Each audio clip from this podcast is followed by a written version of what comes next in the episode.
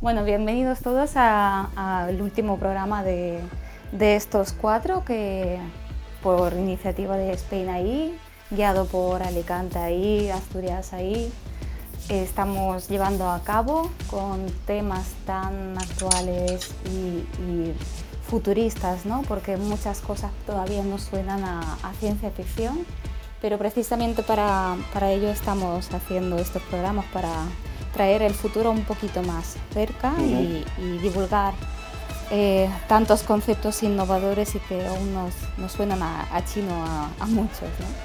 El de hoy precisamente habla de, lo que la inteligencia artificial puede hacerle al ser humano, en el sentido de, cómo nos puede capacitar, cómo puede aumentar nuestras capacidades, eh, nuestro ser y os, dejo un, pequeñito debate para empezar.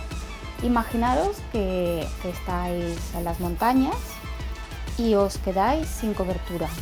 Se os apaga el móvil. Uy, cómo se acelera el pulso, ¿verdad? Ay, qué problema.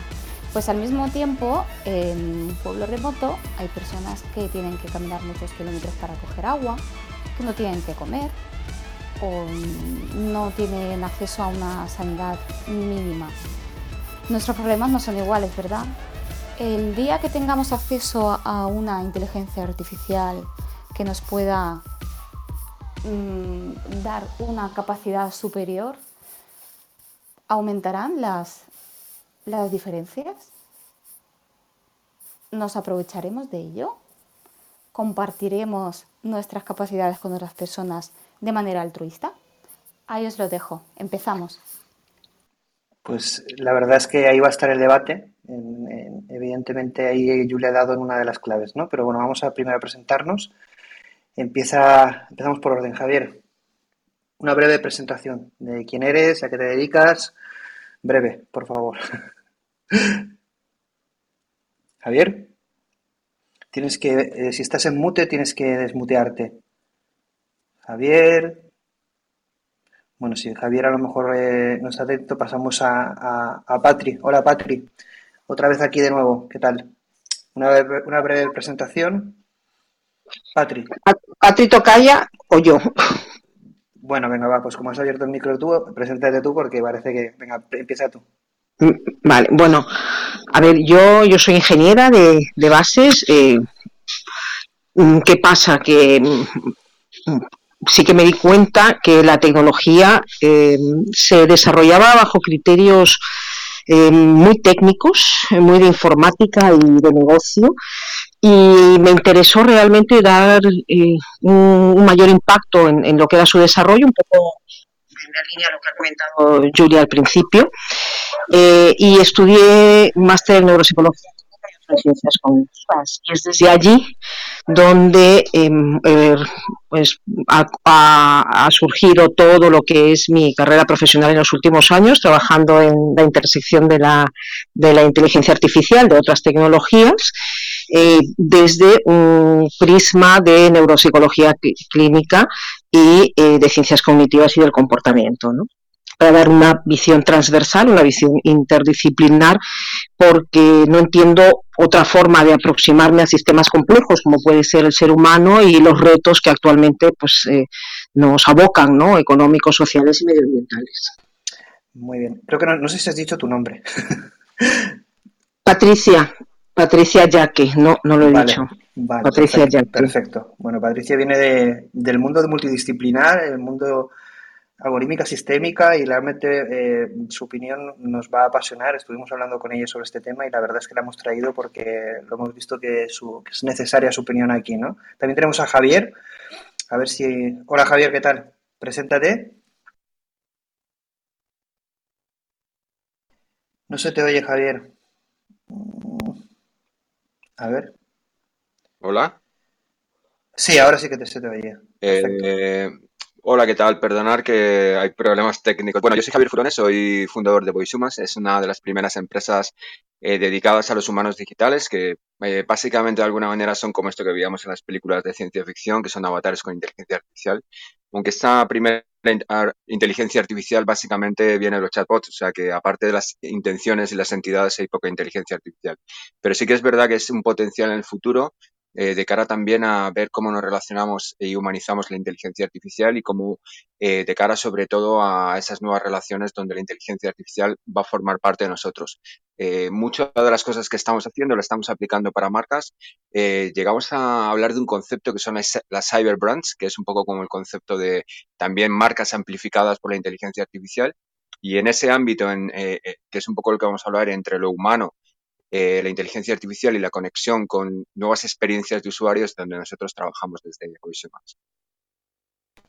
Perfecto. Ahí también tu opinión súper interesante porque sois de las pocas empresas en España, o si no, creo que la única o de las pocas que trabajáis en el sector de humanos digitales y como bien dices es una revolución en cuanto a experiencia e interacción eh, humano-máquina, ¿no? Pero hablaremos sobre ello. Patri, ¿estás ya por ahí?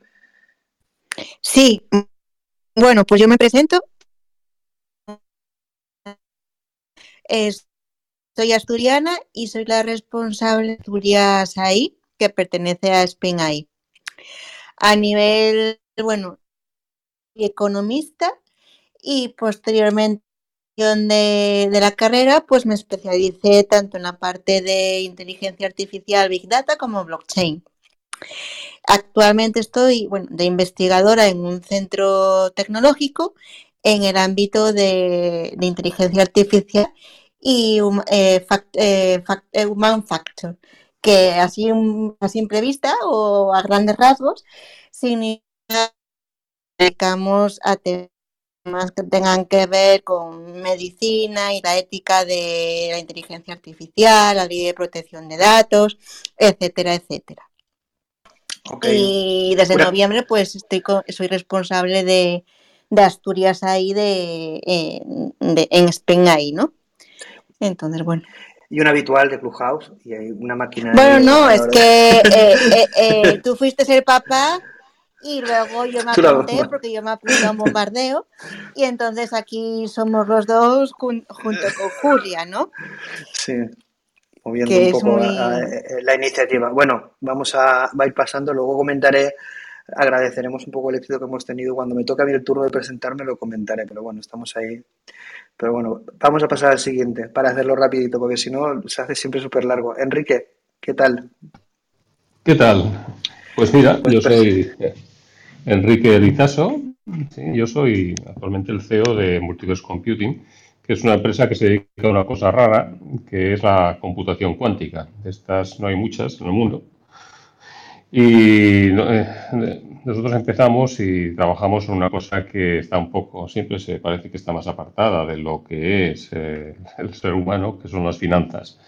A pesar de que, por ejemplo, una de las aplicaciones o de la computación cuántica, que es una esta cosa tan esotérica, es precisamente a cómo conseguir que los algoritmos de machine learning y otros de inteligencia artificial pues corran de una manera más rápida y sobre todo más sostenible también para el planeta. A nivel personal, yo hice el, camino inverso. Yo, yo, yo soy médico, inicialmente ya tengo unos años, ¿sí? pero luego, después de trabajar en finanzas, pues eh, conseguí pues también acabar y hacer la carrera de, matemáticas, soy licenciado en matemáticas, y también en, en ingeniería informática. Y, bueno, y el doctorado, que es de aquella época, pues también me dediqué pues, a la parte de, de bioestadística, de cómo entender, cosa que ahora se, se, ve muchísimo más en temas de inteligencia artificial, cómo entender algunas cosas que se hacen y cómo sacar un tipo de conclusiones que puede hacerse extensible a otras partes. Bueno, corto, porque si no estaría aquí más tiempo. Muchas gracias.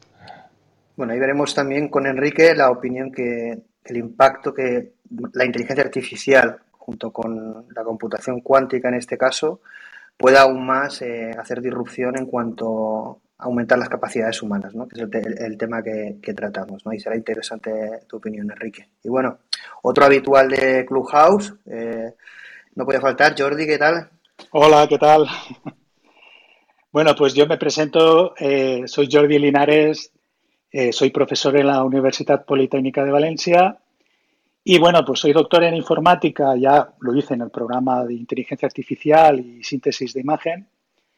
Y bueno, pues desde los 13 años siempre mi interés ha sido el mundo de la interacción y el mundo de la inteligencia artificial. Entonces, desde, pues yo diría, ocho años, creamos un grupo de investigación específico en este tema. ¿no? Nosotros, eh, desde hace ocho años, eh, nos dedicamos a, Human Computer Interaction, pero utilizando inteligencia artificial, lo que llamamos Human Centered Artificial Intelligence. Entonces, tenemos ya algunas experiencias muy buenas de cómo podemos mejorar la experiencia de la gente en el uso combinado de las últimas tecnologías, en este caso realidad aumentada, y cómo la inteligencia artificial, pues, eh, junto a la, realidad aumentada, es donde más estamos trabajando en estos momentos, pues puede potenciar al máximo eh, las capacidades del ser humano, ya no solo, eh,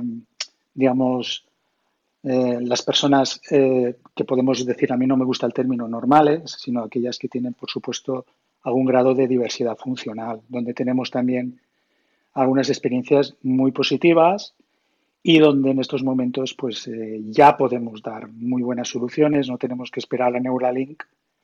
Ya en estos momentos tenemos cosas muy interesantes y por tanto el tema de hoy pues me gusta evidentemente especialmente mucho porque es en el que nos dedicamos, eh, digamos, todos los días.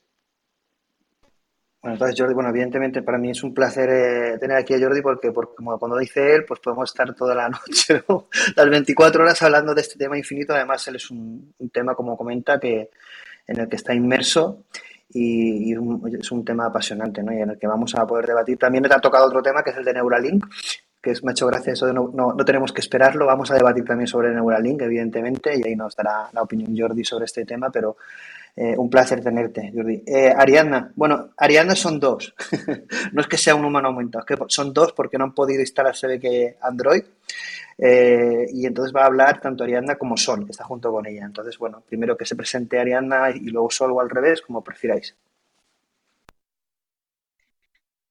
Muchas gracias. Tal cual, tal cual comentan, eh, estamos las dos juntas con Sol. Eh, ambas somos cofundadoras de Legal Tech que es una asociación civil, es un semillero de Derecho y Tecnología de Argentina, pero con miembros de no solamente de nuestro país, sino de otros lugares del mundo, eh, que está también en colaboración con, con. Y lo que hacemos es trabajar para reducir la brecha digital e informacional que hay en la sociedad y nada, justamente este tema nos, interesa un montón porque tenemos eh, realidades muy distintas eh, en, lo que, en el mapa del mundo y, realmente cómo podemos ejercer nuestros derechos y, en base a la pregunta que, comentaba al principio, que creo que fue Patri, em, eh, nos hacen, nos hacen plantear varios interrogantes, ¿no? ¿Qué va a pasar con aquellas personas que, que no tengan acceso a, a, ser humanos aumentados, por así decirlo. Entonces, eh, queremos, queremos trabajar para que, para que dar espacios como este de debate y para buscar soluciones también. Eh, así que bueno, esa es mi breve presentación y, la dejo a Sol para que se presente. Hola, buenas tardes. Eh, tuve un problemita técnico con mi cuenta de Clubhouse, así que por eso estoy con Ari. Espero que se me escuche bien.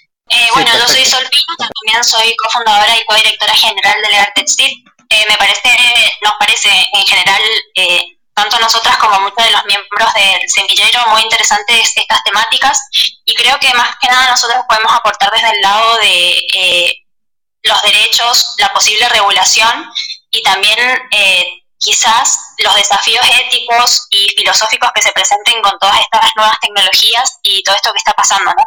Así que bueno, eh, muy enriquecedor el grupo y se ve muy variado. Así que bueno, muy, contenta de estar acá. Muchas gracias a las dos. Eh, evidentemente, desde la parte, como comentan ellos, y es la, pregunta que había comentado Julia, la parte ética, la parte de implicaciones sociales, eh, de posibles desigualdades, de cómo vamos a solucionar eso, pues también formará parte del debate. Vamos a entrar seguro con ello más adelante, poco a poco. Ujue. Bueno, no sé si lo pronuncio bien, ¿no? Es Ujue, creo que sí. Bueno, es que es difícil de pronunciar o se hace raro porque no es muy común el nombre, es Ujue, pero eh, como te digo, no, no, no lo suelo escuchar bien pronunciado. Bueno, pues en mi caso soy Ujue Agudo, em, soy investigadora en Bicolabs, que es un estudio de especulación e investigación de la consultora tecnológica Bico. Em, mi perfil es más, eh, bueno, he trabajado durante muchos años como eh, consultora en experiencia de usuario y estoy realizando una tesis doctoral en, cómo los algoritmos de inteligencia artificial influyen en las decisiones que tomamos. Entonces, tanto desde mi tesis como desde el laboratorio un poco nuestra, nuestro interés o lo que eh, sobre todo mi perfil puede aportar en el debate de hoy va más orientado a ese impacto en las personas de lo que de esa interacción que podemos tener en el futuro con la tecnología. Y bueno a mí especialmente me preocupa la actual no pero eh, bueno creo que, que hoy va a estar todo muy relacionado. Muchas gracias. Pues ya por último Carlos Hola, buenas tardes. Bueno, lo primero, gracias por la invitación. Eh, yo también soy parte de Bicolab, soy el responsable de, este laboratorio de especulación y de investigación. Y en mi caso, pues bueno, llevo 20 años en el entorno del desarrollo, al principio más en, en, harina, ¿no? en esa parte del código, pero en los últimos años sí que eh, por, por por circunstancias y demás, ha estado siempre como muy relacionado en las periferias creativas, sobre todo en el mundo del arte, del arte digital, del arte generativo y, en el mundo del activismo, del activismo en internet, del hacktivismo. Entonces, entre, entre unas cosas y otras, al final recalamos en, en, Vico eh, y es donde vimos que era interesante poder montar un espacio propio donde poder discutir desde, desde esa perspectiva de la relación entre, entre lo humano y lo tecnológico, ¿no? Y por lo tanto, por los tiempos que corren, pues la inteligencia artificial eh, elementos específicos como el Machine Learning han sido como las, las, líneas de investigación que más estamos tocando. Desde ese punto de vista que, comentaba Ujue hasta líneas como más, más desde perspectivas creativas. Y bueno, pues lo dicho, hay mucha gente muy interesante en, este, en esta conversación, así que pues a disfrutar y a poder aportar lo que, lo que, lo que podamos. Eh, muchas gracias, Carlos. Pues bueno, yo voy a hacer una breve introducción al tema, pero muy cortita, para, para bueno, eh, empezar luego ya a haceros eh, preguntas y, empezar el debate, ¿no? evidentemente, este programa, bueno, realmente cuando estuve reflexionando sobre, sobre el tema tenía, tenía otro título y lo que me di cuenta es que era un, era un tema, pues, que me apasionaba y que realmente, bueno, con un programa no sería suficiente. Realmente, eh, al final, eh, imaginé un futuro donde el ser humano va a ser muy distinto al que imaginamos y va a haber una interacción ser humano-máquina. Eh, e incluso como planteamos en este programa, humanos aumentados, una hibridación con las inteligencias artificiales. ¿no? Es una de las frases que Elon Musk pues eh, dio, como titular que es que eh, nuestra única solución en la era de inteligencia artificial era, eh, mm, para poder sobrevivir a, a, ellas, era hibridarnos con ellas. ¿no? Es decir, si no podías con tu enemigo, únete a él. ¿no? Y esto supondría pues, pues, pues, pues un impacto en lo que es el, ser humano y la evolución del ser humano y evidentemente eh, la sociedad brutal. ¿no? Eh, ya he comentado ahí Julia y muchos de vosotros la preocupación sobre esto. Evidentemente es un tema que da para mucho. Eh, vamos a, mm, si no pasa nada, crear más de un programa en esta línea. Eh, continuista eh, y, bueno, eh, sí que es verdad que es un tema apasionante porque independientemente que sea de inteligencia artificial, porque al final es esa tecnología disruptiva que nos va a permitir soñar y crear cosas que ahora mismo nuestra imaginación a lo mejor no, no alcanza, incluso más aún con el tema de la computación cuántica y otras, otras ciencias eh, transversales que hacen que todo evolucione de forma muy rápida y que vayamos a, un futuro imprevisible, pero que tenemos que participar, diseñar y del que somos responsables.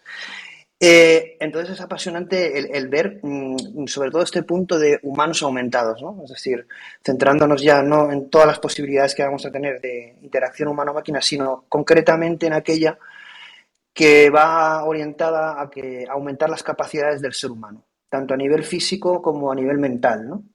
eh, en el que la inteligencia artificial lo que nos va a proporcionar es eh, unas capacidades que aumentar las que tenemos y a lo mejor capacidades que actualmente no, tenemos.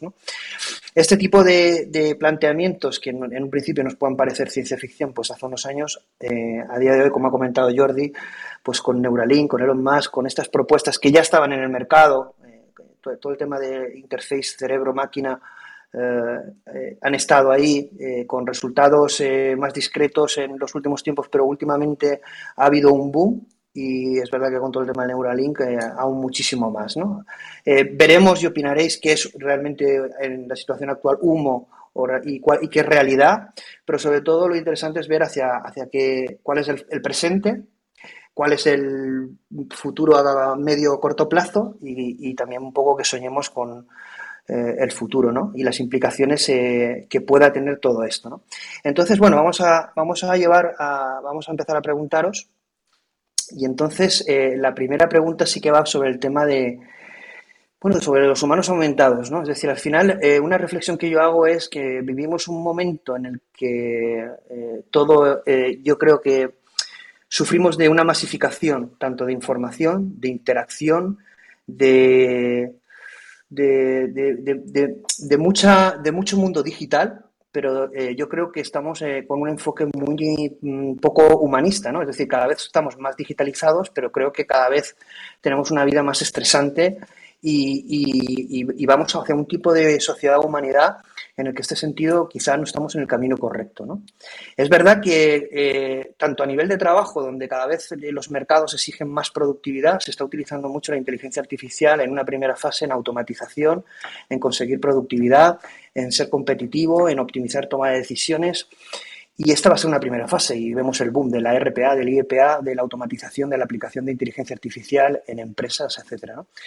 Eh, esta fase evidentemente será muy positiva porque al final, además leí una frase que, me, que me, divirtió mucho que decía que la inteligencia artificial hará nuestro puesto de trabajo mucho más humano, no menos, y que además este era el regalo de la inteligencia artificial a la humanidad, que es que nos va a ayudar a hacer nuestro trabajo mucho mejor.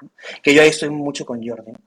Pero es verdad que en una segunda fase, yo creo que en un futuro a corto plazo ya se nos plantea, como comenta Neuralink, Neuralink es decir, el, el que todo este tipo de interface eh, entren en nuestra biología, eh, se conecte a nuestro cerebro este tipo de, tecnologías eh, a nivel de comunicación, a nivel de interacción y a nivel de capacidades, en donde ahí la inteligencia artificial va a jugar un papel clave. Entonces, evidentemente esto no es ciencia ficción, esto va a ocurrir. algunas, algunas cosas más a corto plazo, otras más a largo plazo. Entonces, quiero en un primer momento vuestra opinión. ¿Qué pensáis del estado actual de, un poco esa, nueva realidad o realidad aumentada que está invadiendo al ser humano, si el enfoque es, positivo, si, si, cuál es vuestra experiencia.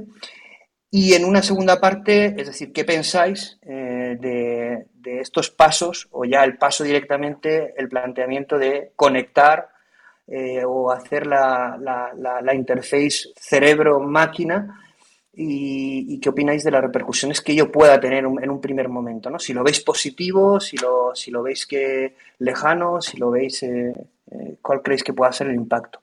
Vamos a empezar por orden, ¿de acuerdo? Empezaremos por intentar ser breve, porque hay como cinco o seis preguntas, ¿de acuerdo? Entonces, eh, Javier, empezaremos por orden. Javier. Hola, ¿qué tal? Yo creo que en este aspecto lo que estamos es sentando las bases. Nosotros, por ejemplo, por nuestra experiencia, lo que estamos trabajando sobre todo son las relaciones interface, que al final van a ser human machine, pero vinculado eh, con que en esos procesos hay un doble proceso, uno de automatización de lo que es la amplificación de la humanidad y otro que tiene que ver mucho con la generación de contenidos. Eh, en ese sentido, la automatización va a venir pues, con procesos que directamente van al cerebro y automatización de contenidos como que el nuevo Netflix evidentemente eh, va a ser distribuido directamente a nuestro cerebro, un, un curso de inglés o bueno, lo que ya está hablando los más. Pero yo creo que es muy interesante sobre todo recorrer el espacio de cómo esa primera conexión del interface human machine, porque al final necesita voz, necesita caras. Ahí es un poco ir hacia mi propio campo, pero de alguna manera esa vinculación y esa amplificación y esa relación con la inteligencia artificial tiene mucho que ver como cómo es ese primer contacto con la inteligencia artificial.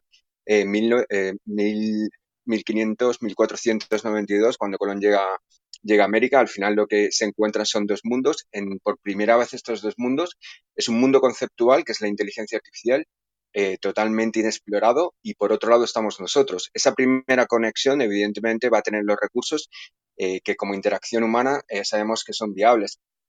Nosotros, por ejemplo, acabamos de hacer ascensores por voz, que parece como una ciencia ficción un poco básica, pero esa primera relación con la inteligencia artificial que lleva lo que era sencillo a nivel tecnológico es una pequeña amplificación porque esas conexiones van aumentando. Entonces, desde mi punto de vista, estamos eh, sentando las bases precisamente de todo esto y aquí hay un equipo que está trabajando en diferentes áreas. Eh, desde mi punto de vista, lo apasionante sobre todo es ver cómo humanizamos esa inteligencia artificial o cómo damos esa eh, inteligencia artificial forma para los siguientes pasos. ¿Cómo va a ser esa relación? Establecer la relación desde el punto de vista de eh, igual que una UX actualmente con el móvil, eh, la inteligencia artificial va a necesitar otros nuevos retos que es los que evidentemente tenemos que empezar a explorar. Sí, yo creo, además lo estuve viendo el otro día en un documental, que el ser humano, la mejor forma de interactuar es con otro ser humano. ¿no? Entonces vosotros lo que hacéis evidentemente es crear un humano digital de tal manera que la máquina sea lo más similar posible a, un humano. ¿no? Pero evidentemente cuando, cuando integremos esta tecnología en el propio ser humano, quizá esa interacción no será tanto eh, humano eh, contra humano digital, sino será humano contra inteligencia artificial integrada en tu propia mente y cerebro. ¿no? Y está claro que eso es un tipo de interacción que no se ha dado en la historia de la humanidad y que no sabemos las repercusiones que pueda tener, ah, por mucho que, bueno, digamos, teorizar a Ryan Kurzweil y otros, otras eh, eminencias en este sentido, expertos en este sentido. Pero bueno, vamos a ver el resto que opina. Patri. Bueno, mira, eh, quedándome con dos cosillas que has dicho, antes de entrar en algo mucho más prosaico y más del día a día, yo sí que he leído varias investigaciones donde se dice que lo ideal sería interactuar con un tipo de máquina que no eh, sea semejante al ser humano, ¿no? Y estoy en esa línea de investigación por un lado, o sea, que no sea eh, que nos recuerde físicamente ¿no? a, un ser humano. Eso por un lado. También, evidentemente, hay, información de niños que, que, crecen con, sus padres y, y, y con robots y pasado un tiempo, dos, tres, cuatro años, no saben identificar realmente eh, o hacer distinción entre, entre los, los, los modelos eh, de tanto de los padres biológicos como de eh, los robots, ¿no? Pero mira, yo quería algo mucho más prosaico, porque además es una línea de, de trabajo que, que, me dedico desde hace tiempo. A mí el tema de salud, seguridad laboral, bienestar corporativo me, me preocupa. Me, luego hablaremos con Enrique, pues me gusta muchísimo el tema de, de la medicina y de, lo que es además en todas las dimensiones, ¿no? Y la parte, lo que decíamos, siempre pues más holística de lo que es la, la medicina.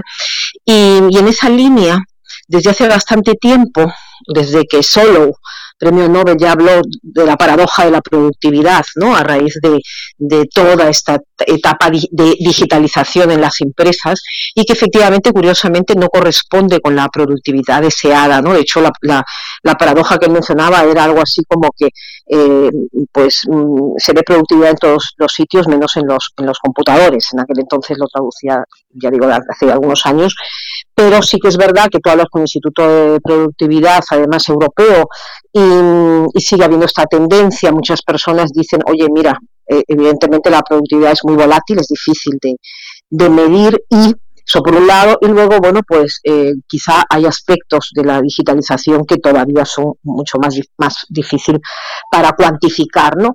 Eh, sí que, además de, de, añadir esto, sí que me preocupa algo, ya digo, algo muy real y muy de ahora, todo lo que es la carga cognitiva. ¿Qué quiero decir con esto?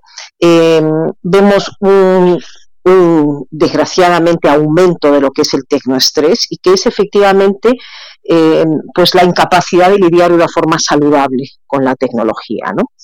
Eh, yo lanzo porque esto es un tema de ahora, es decir, mm, a mí también me gusta mucho soñar y ver cosas a futuro, pero quizá por ese, ese cariz que hemos dicho humanista y que soy además gran amante de la antropología eh, y de toda la parte evolutiva, siempre leo aquellos informes que te dicen estamos realmente estamos capacitados evolutivamente para lo que es la digitalización.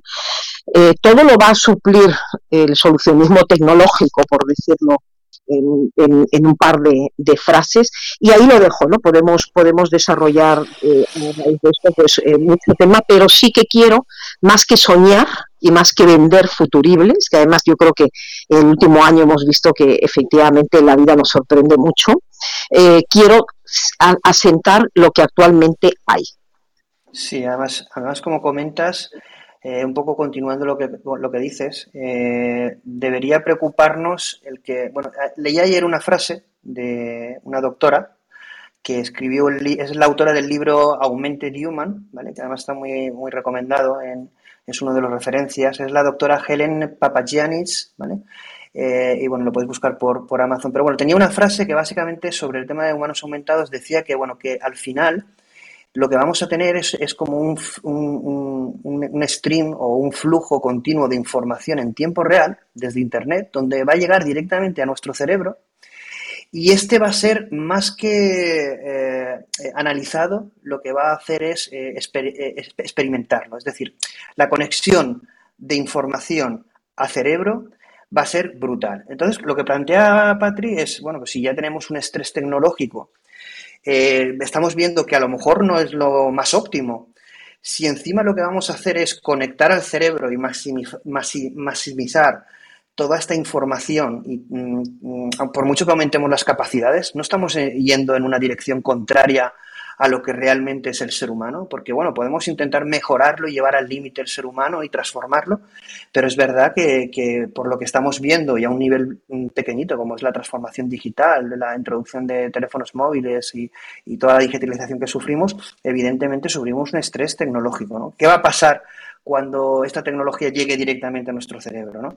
Pasamos a la otra, ya sé que Jordi querrá hablar seguro. sí, sí, sí, sí, Venga, va, te damos paso, Jordi, venga, va. Jordi, luego, la otra Patrick, luego Enrique, Jordi. Sí, porque enlaza muy bien con lo que estáis comentando del estrés tecnológico. Yo, os pongo eh, en contexto, eh, si queréis, de lo que se está desarrollando y funcionando ya en estos momentos.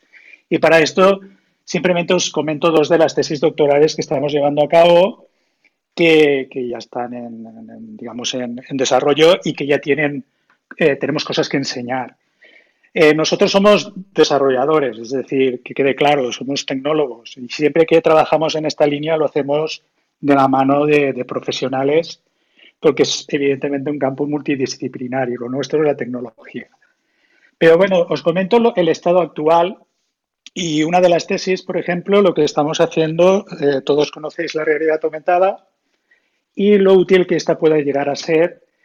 Una de las tesis la estamos aplicando en el sector de la industria, donde, bueno, pues eh, como sabéis, el uso de la realidad aumentada pues, puede facilitar mucho la vida a los operadores a la hora de realizar reparaciones, mantenimiento, cambios y demás. El hecho de que eh, una aplicación en un dispositivo móvil o en una solo lens te permitan eh, alinear información sintética con la realidad y que te vaya indicando lo que tienes que hacer, pues es muy interesante. Nosotros lo que estamos haciendo es lo que se está poniendo de moda y en el libro que comentas de la doctora Helen eh, se quedó un poco corto porque también tiene ya unos años. Nosotros lo que estamos trabajando es lo que llamamos computación semántica o capa semántica, de manera que lo que hacemos es aprovecharnos de que el dispositivo está captando la imagen del entorno industrial, donde pueden haber, eh, yo qué sé, agujas analógicas, eh, cables, conectores y demás, y eh, ayudar, en este caso la realidad aumentada, a que no solo muestre información de interés al operador, sino que la aplicación automáticamente valide lo que hace el operario e incluso interprete el estado de lo que tiene enfrente, porque como seres humanos, eh, ante un panel muy complejo, con muchos controles, muchos de ellos aún analógicos, pues eh, no podemos detectar eh, en, un segundo, en un pocos segundos, si estamos ante una situación de peligro, por decirlo de alguna manera. Y nosotros lo que hacemos, y tenemos ya buenos resultados, es Analizamos la imagen, en este caso con redes convolucionales, sacamos los valores y con un entrenamiento ya más clásico en Machine Learning, pues podemos asistir al operador eh, dándole unas indicaciones que interpretan lo que tiene enfrente y, por tanto, eh, la información que le damos es una información mucho más útil, que disminuye su estrés. Es decir, eh, estamos trabajando con empresas eléctricas donde, bueno, pues la repercusión que tiene cometer un error en un panel eléctrico puede ser dramático para la empresa, pero también para la seguridad personal del operador.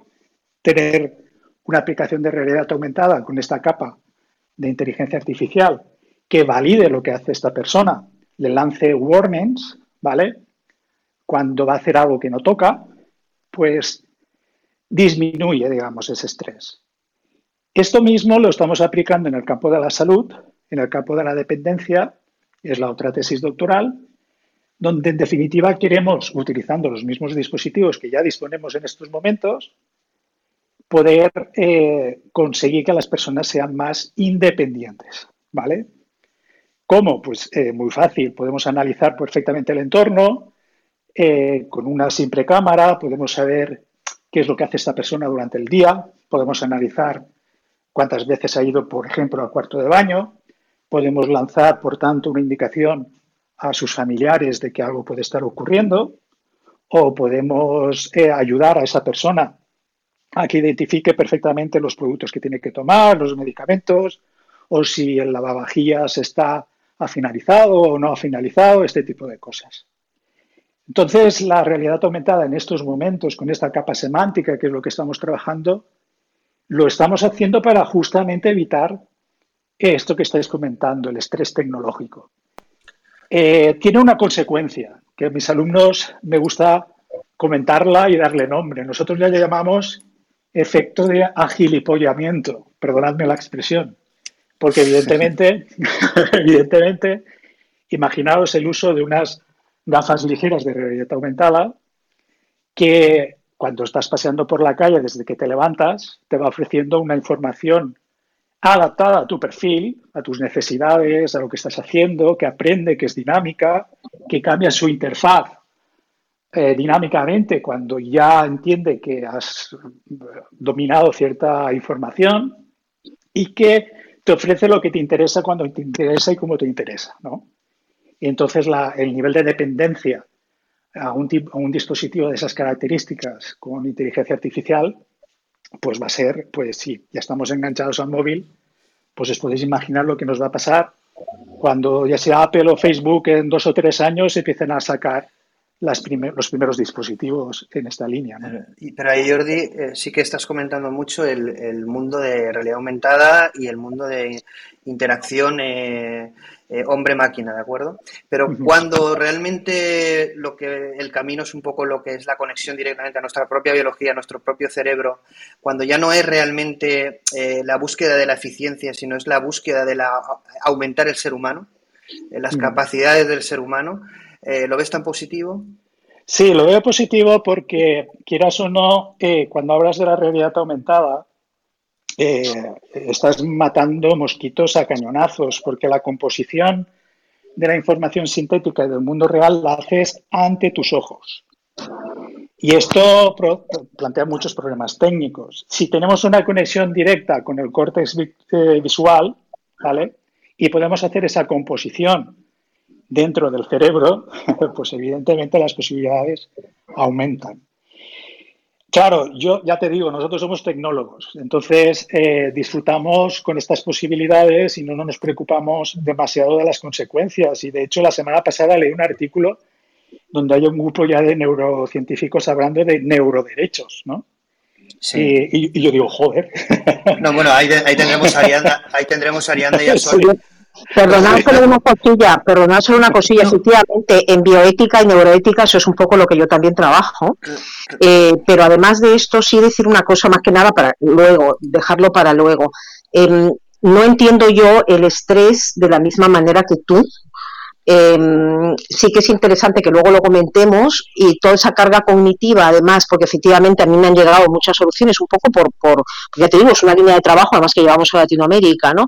Em, donde efectivamente están bombardeando incluso de manera eh, eh, pues multi eh, ¿no?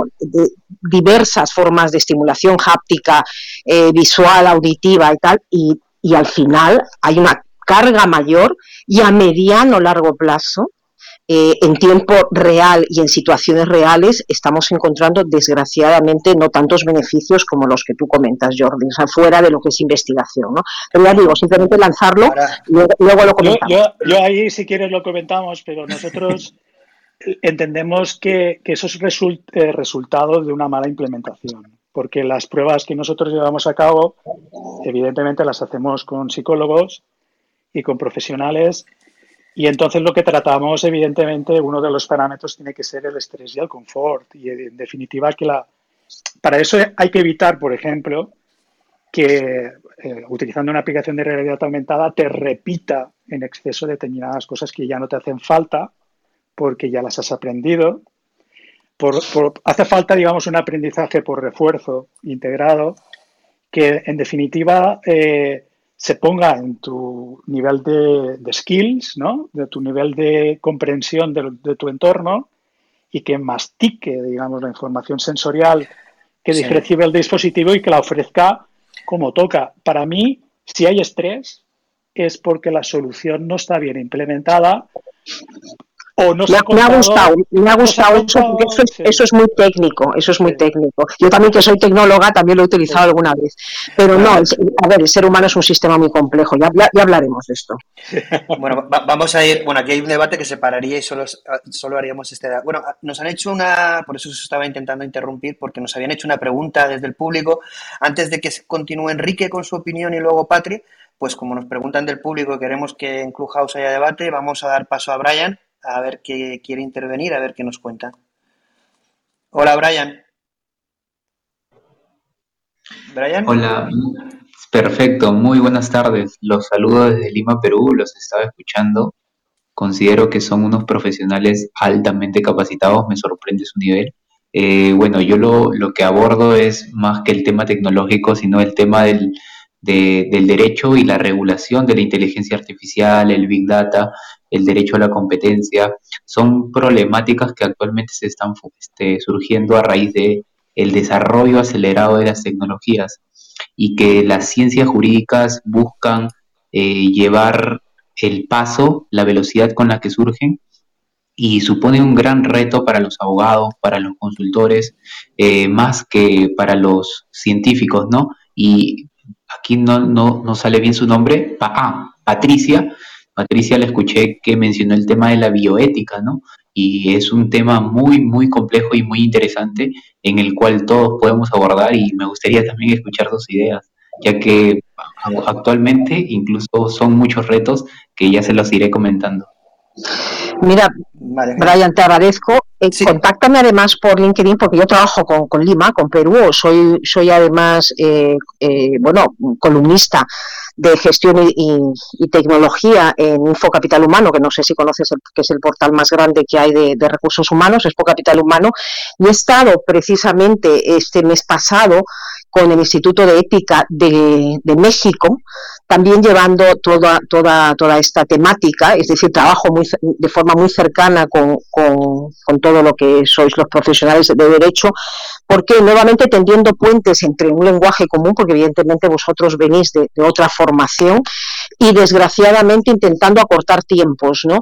Porque ¿cuál es el gran problema de la bioética o de la neuroética? Que efectivamente eh, se, se están enfrentando eh, y bueno, de la ética en general, ¿no? de las éticas, porque yo siempre digo las éticas, no todo nos causa, eh, tú sabes perfectamente, además tú que vienes de ahí, además de las distintas teorías que puedan aparecer de la ética, ¿no? el consecuencialismo, eh, toda la parte de virtuosidad, la deontología. Además de eso, los dilemas morales no son los mismos para, nos, para ninguna de estas personas seguramente que estamos aquí. Por lo poquito que hemos hablado, entiendo que, que nos mueven, nos mueven también otros, otros dilemas morales, ¿no? Nos constituyen dilemas morales cosas distintas. Entonces, en ese sentido, eh, verdaderamente estamos yendo a pasos, eh, vamos, muy retrasados, ¿no? Tú sabes que toda la Comisión Europea ha solicitado eh, ya regulaciones, incluida, por ejemplo, en cuanto a inteligencia artificial, intentar documentar todo ese código de esa caja negra que incluso constituye para muchos diseñadores de, algoritmos. ¿no? Entonces, ahí hay un, trabajo muy complicado y cuando yo hablaba de la bioética y lo que ha pasado en neuroética, es porque efectivamente los que venimos de neurociencia, y eso también lo, lo sabrá Enrique, ya desde hace bastante tiempo trabajamos de manera muy, muy, muy eh, eh, íntima con filósofos. ¿Por qué? Porque efectivamente eh, ya en las, en las propias investigaciones hay unas intromisiones en conceptos que vosotros comprenderéis más que yo, que es la identidad, la intimidad, la autonomía, la seguridad. ¿no? Em, la neurociencia ahora mismo ya no entra en las, en las preguntas filosóficas de antaño, ¿no? de que era de dónde viene el hombre, cuál es el origen. Ahora entra en lo que es el actuar y el ser. Y eso es lo que está en juego. Además lo estamos viendo y lo vamos a ver en, esta entonces, intentar ser, sí, intentar ser, sí, perdón. Es que este tema a mí me, apasiona, ya no hay ningún problema, pero ya te digo, Brian, encantada de que me contactes, porque además trabajo mucho con, con Perú y estaré, oye, deseando tocar este tema. Patricia, perfecto. Sí, yo te voy a contactar porque justo el tema de la filosofía es un tema que ahorita lo estamos abordando. Hay grandes filósofos, ahora último, este, un coreano, Shul Han, eh, que trata este, el tema del desarrollo humano, la liquidez de la sociedad, sus, sus, planteamientos teóricos este, sobre, sobre el desarrollo de la humanidad. Estamos viendo justo el tema de la bioética, lo abordamos eh, renovando la filosofía de Michel Foucault, el que él plantea la bioética, la biopolítica. Entonces, estos, estos conceptos me encantaría, este, te voy a contactar este, por LinkedIn por Instagram este, para, para, seguir en contacto. Y en Instagram no vamos a estar en contacto porque no estoy, pero en LinkedIn sí, por aquí también. Y, y seguimos, seguimos porque además eh, la semana que viene precisamente tengo una, una, una, reunión con un, paisano tuyo para llevar también una, una temática de esto a, a Lima, Perú. Bueno, ahí, ahí bueno, eh, te, te, dejamos como speaker, Brian, por si quieres eh, intervenir y, y, Patri, bueno, lo mismo. Intentar ser breves, pero súper interesante lo que estáis comentando. Sí que es verdad que eh, vamos a intentar, evidentemente, la parte ética, la parte humana, la parte de impacto social, evidentemente, cada vez que hablemos de algo va casi a derivarse o polarizarse hacia ese tema. Tenemos ahí a Ariadne Sol, que mm, son especialistas también en este tema. Es verdad que vamos también, lo interesante sería también ver las posibilidades eh, en este sentido, es decir, no solo ver la aplicación ética, sino como ha comentado Jordi, todo el mundo de posibilidades que se abren y también eh, esa posibilidad de hibridarnos con las inteligencias artificiales en qué nos convertiría. ¿no? Eh, a Enrique, voy a darle la palabra. Es decir, no, nos no, nos centremos exclusivamente, aunque me parece para hacer un programa, evidentemente, toda la aplicación ética de todo lo que estamos comentando, pero no, polar, no polaricéis, por favor, solo en este tema, que queda para un programa.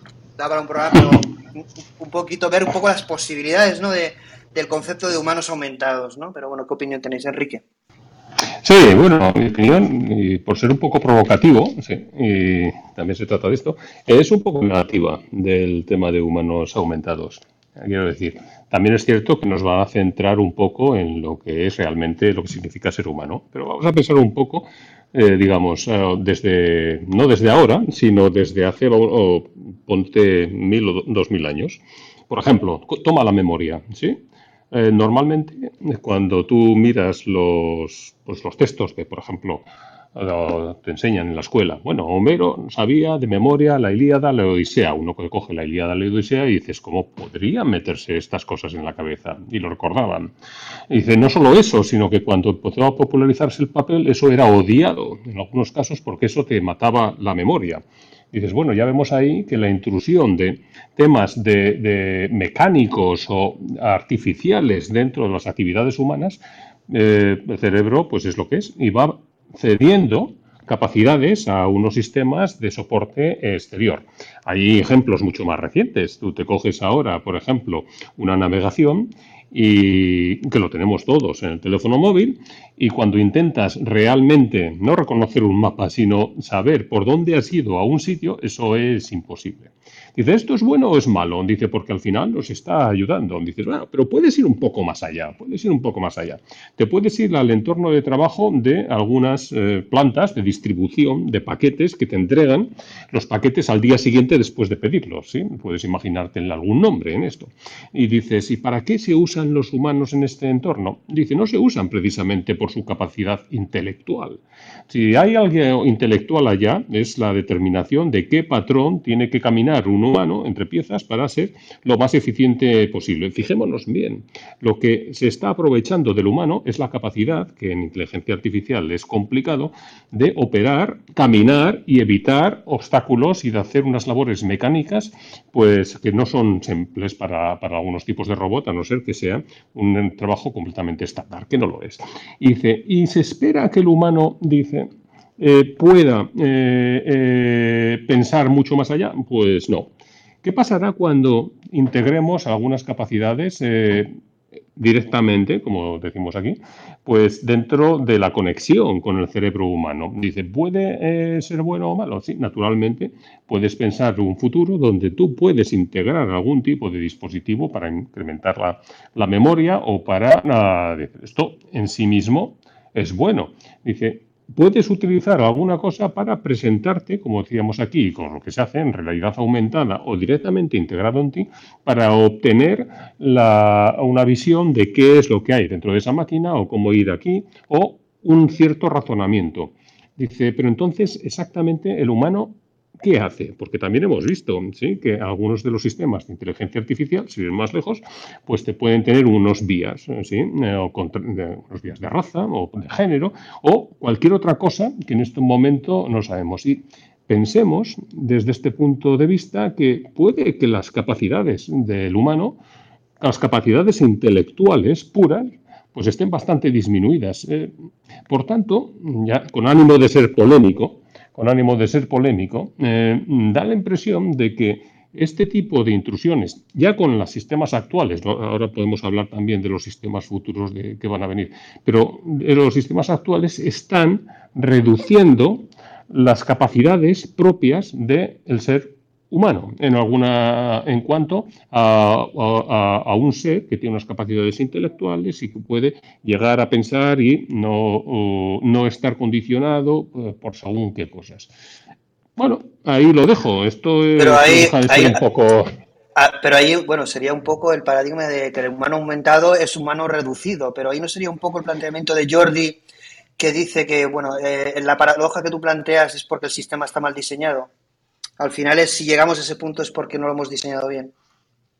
Yo creo que la realidad, sí, yo creo que la realidad y la realidad socioeconómica nos obliga a este tipo de, cosas. Quiero decir, por mucho que queramos diseñar un sistema donde la, eh, digamos, Mm, obligue al ser humano a determinados pensamientos o a incrementar sus capacidades, su nivel de análisis, como decíamos antes, y eh, los ejemplos que se han puesto son fantásticos, tratan de reducir el nivel de estrés y de disconfort.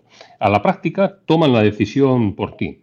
Entonces, eh, estos sistemas, en la medida en que puedan ser más rápidos, más eficientes u obedecer a otro tipo de requerimientos, por ejemplo, lo que estaba hablando de las fábricas o de los eh, centros de distribución, donde el ser humano básicamente es un, autómata mecánico, en muchos casos, que lo único que hace es eh, obedecer un diseño superior de una inteligencia artificial, pues yo creo que incluso queriendo diseñarlo bien, nos vamos a encontrar con que las fuerzas, y las fuerzas económicas y sociales, nos empujan para, aquí.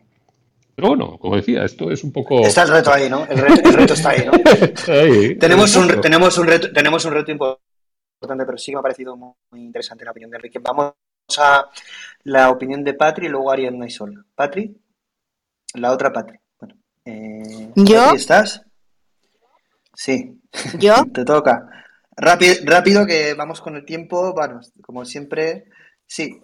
Vale, bueno, pues yo de esto tengo un poquito que decir, pero dentro de lo poquito que tengo que decir, eh, comentar que, bueno, pues me parece súper interesante. Yo soy muy pro de aplicar inteligencia artificial dentro de las dentro de la personalidad humana, siempre y cuando se respete, bueno, pues la ética, ¿no? Como dijimos anteriormente, porque creo que eh, fue Jordi que se, puede utilizar, se puede aplicar para personas, bueno, pues con alguna discapacidad o con algún problema que le pueda mejorar su vida, ah, su, su día a día, ¿no? Entonces yo creo que es positivo siempre y cuando se regule, claro está. Sí, hay un poco la preocupación de, la regulación y la aplicación ética, y entonces ahí tenemos a Ariadna y Sol, que como es de su especialidad, intentar ser breves, porque ya llevamos una hora y es la presentación y la primera pregunta. Bueno, esto es terrible, pero bueno. Ariadna y Sol, os toca. Sí, totalmente interesante todos los, comentarios de, quienes nos acompañan hoy. Eh, tomo por ahí lo último que, dice Patri, eh, porque está bastante relacionado con lo que nosotros hacemos. Y, creo que, lo importante acá es, nosotros siempre que, hablamos, eh, tratamos de dar nuestra visión optimista, porque no vemos a los, a los avances de la tecnología con, con temor, sino con respeto, diría yo. Eh, entonces creemos que, los avances de la tecnología eh, son tremendos hoy en día y el avance de la regulación de los derechos se queda un poco atrás, ¿no? Entonces realmente eh, estamos preparados, estamos trabajando, bueno, estamos preparando para, para enfrentar o para estar, digamos, a la altura de las circunstancias del contexto que, que atravesamos. Eh, yo creo que la pandemia por ahí ha evidenciado un poco eh, las cosas positivas y las negativas de, todo esto que está, que está sucediendo. ¿Y cómo hacemos para que el avance de la tecnología no haga que las diferencias sean cada vez más grandes? ¿sí? ¿Cómo podemos hacer para que las diferencias entre quienes tienen acceso a, la tecnología y quienes no eh, sean menores? creo que, que por ahí esto es como un desafío y que involucra no solamente a asociaciones como, la nuestra, como Spain sino también a, todos los actores sociales, a todos los sectores. Y, hablando un poco de, esto de, Neuralink y, de los humanos aumentados, con la posibilidad de tener nuestro, nuestro cerebro conectado a una máquina o, de, o de poder conectarnos entre nosotros en un par de años, o en algunos años, en 10 años, en lo que sea, eh, planteo por ahí algunas cosas que, creo que son fundamentales, como qué pasa con, la privacidad mental, ¿no? ¿Qué pasa con, nuestra identidad, con la protección de nuestros derechos? Eh, estuve leyendo bastante y, hay algo de lo que se habla mucho que es lo de la autodeterminación, ¿no? Pero yo para poder autodeterminar necesito conocer mis derechos y creo que, ahí está la brecha. Eh, si yo no conozco, además de mis derechos, los avances si yo no conozco que puedo tener acceso a, una, a una humanidad aumentada, por ejemplo, ¿cómo voy a poder hacerlos valer primero, no? Y cómo voy a poder autodeterminarme si no estoy educado digitalmente. Eh, entonces, bueno, eso creo que son... Lo que pasa es que aquí sí que hay dos, dos, cosas, ¿no? Y es que normalmente el avance y la disrupción en la sociedad no ha pedido permiso nunca, ¿no? Es decir, eh, si tenemos que esperar a que la sociedad se eduque, tenemos un problema. Cuando se creó Internet o cuando se creó el móvil, eh, mm, llegó y todo el mundo lo utilizó y nunca no pidieron permiso de las implicaciones que eso podía tener a nivel social o ético. Entonces, eh, ahora evidentemente es otra ola que viene en el que vamos a tener que plantearnos esto y yo considero que hay que plantearlo, pero evidentemente el avance, la evolución del ser humano y la disrupción tecnológica en este sentido yo creo que es imparable y es mucho más rápido que la educación de una sociedad. ¿no? Bueno, no sé si Sol, hay, si Sol quiere comentar algo ahí al respecto. Eh, relacionado un poco con lo que decían recién de eh, quizás en el error de la construcción o del diseño de la inteligencia artificial que se aplica o de cómo se aumenta a un humano, por así decirlo, yo no creo que sea ese el problema. O sea, para mí todas estas cuestiones de neuroderechos, de neurotecnología, de ética en los nuevos derechos, surge a pesar de cómo sea que esté construida la inteligencia artificial o lo que sea que se aplique eh, a la persona para aumentar sus habilidades, sus capacidades, para mejorar una discapacidad o, no, eh, sino que va más, como decimos, en una realidad que, que, pasa, o sea, que ya va a ir por encima nuestro y no va a quedar otra opción que aceptarla Y bueno, yo creo que, como dice un poco Ari, no, no, se, no se puede dejar fuera la regulación. Justamente nosotros que, bueno, que vivimos en Argentina, nuestro país hermano chileno, de acá cerquita de nuestro, que nosotros vivimos en Mendoza, justamente estamos a una cordillera de distancia, está ya empezando a tratar el tema de los neuroderechos y es muy interesante porque va a ser el primer país del mundo en incluir los neuroderechos en la Constitución, ya se está tratando esto ya en las cámaras, y apuntan un poco a proteger eh, esto que dice Ari, eh, tanto la privacidad como los derechos que tenemos nosotros, como que son inherentes al ser humano más allá de la tecnología. Entonces, sí, estos desafíos se van a tener que empezar a enfrentar a través de la regulación y también creo que, como dice Ari, a través del conocimiento del aprendizaje y la toma de conciencia de las tecnologías que nos atraviesan. Claro, ahí, ahí, el debate muchas veces es que cuando tocamos un punto tan eh, disruptivo y provocador como la manipulación biológica del ser humano, eh, no teniendo experiencia sobre ello, eh, de qué es lo que pueda ocurrir, pues la verdad es que, claro, ahí se alerta a todos los sectores, toda la sociedad, ¿no? Y, y, evidentemente se genera un debate muy profundo. Y una cosa que quería comentar con Ariadna es que había comentado que esto a lo mejor pasaba en 10 años. Bueno, no quiero hacer de futurólogo porque nadie tiene una bola de cristal y no sabemos lo que va a pasar. Evidentemente es un escenario en el que los tiempos no, no podemos determinarlos, pero según Elon Musk, en un año serían capaces de tener un dispositivo que conectara con el cerebro y tuviese conexión, como si dijéramos, de forma inalámbrica a, Internet, a la nube, a dispositivos o a información de, de, esta manera, ¿no? De tal manera que casi nos llevaría en un año a tener un dispositivo que nos permitiría una interacción, una comunicación casi a través del pensamiento, ¿no? Ya sea a nivel individual, individuo a individuo colectivamente. Imaginaos eso lo que supondría, ¿no? Eh, una revolución mayor que Internet o cualquier cosa, ¿no? Es decir, realmente son descubrimientos o conceptos tan disruptivos que nos hacen pensar que a lo mejor eh, no es que no estemos preparados, sino que esa realidad va a llegar y tendremos que adaptarnos y ir un poco al ritmo de esa realidad, ¿no? No vamos a poder preverla y tomar medidas. Pero bueno, vamos a pasar al siguiente al siguiente speaker. Ujue. Eh, hola, buenas. Eh, hola, gracias. bueno, como el tema se ha ido por varios sitios, eh, yo quería igual un poco por, centrarlo y, recoger un poco las cosas que habéis dicho. Mi sensación es que cuando hablamos de, humanos aumentados estamos hablando de muchas cosas, ¿sí? Porque hemos hablado lo mismo de realidad aumentada, que ayudar ¿no? a, a, personas pues, que tengan, yo qué sé, dificultades motoras, por ejemplo, ¿no? Otras, ¿no? A mí me suenan, me, recuerdan la película de Matrix, ¿no? De Ya sé Kung Fu, ¿no? Y, son como eh, pues distintas variantes de lo que podrían ser los humanos aumentados eh, y tiene implicaciones mm, muy variadas, no solo legales, como habéis dicho, y éticas que por supuesto, sino siquiera de cómo de cerca estamos de eso, ¿no? Independientemente de lo que diga, lo que diga el señor Musk. Eh, eh, eh, por ejemplo, una de las cosas que dice Elon Musk es que eh, este Neuralink ¿no? nos va a, ayudar, a gente con dificultades motoras, que eso pues sí que ahora mismo desde la neurociencia bueno, pues sí que está como más, más claro cuáles son las correlaciones neuronales entre ciertas funciones motoras y, y, la propia acción, ¿no? la, la propia actividad motora, pero luego, por ejemplo, las conexiones con otro tipo de, pensamiento ¿no? o creatividad o, ¿no? como decías, es que ni, siquiera los científicos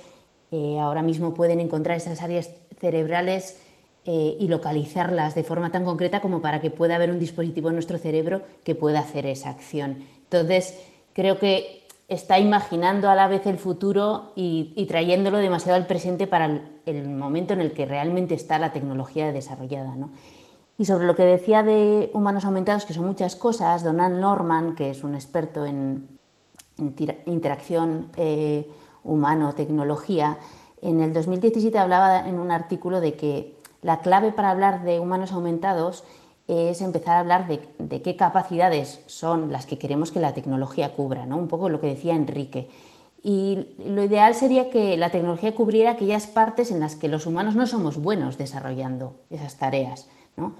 Eh, pero curiosamente mi sensación es que con la tecnología estamos haciéndolo al revés. Probablemente también, como decía Enrique, porque hay muchos intereses por detrás que no están precisamente en cubrir esas carencias humanas, sino en realidad en, bueno, no sé si es una cuestión de de mm, comprobar todo lo que se puede hacer o es una cuestión económica o es una cuestión de bombo, pero la tecnología ahora mismo no está ayudando a los humanos a aumentar las capacidades en las que son malas. Pongamos el ejemplo de Tesla, ¿no? de Elon también eh, con su autopilot, que habla de un autopilot cuando no es autopilot.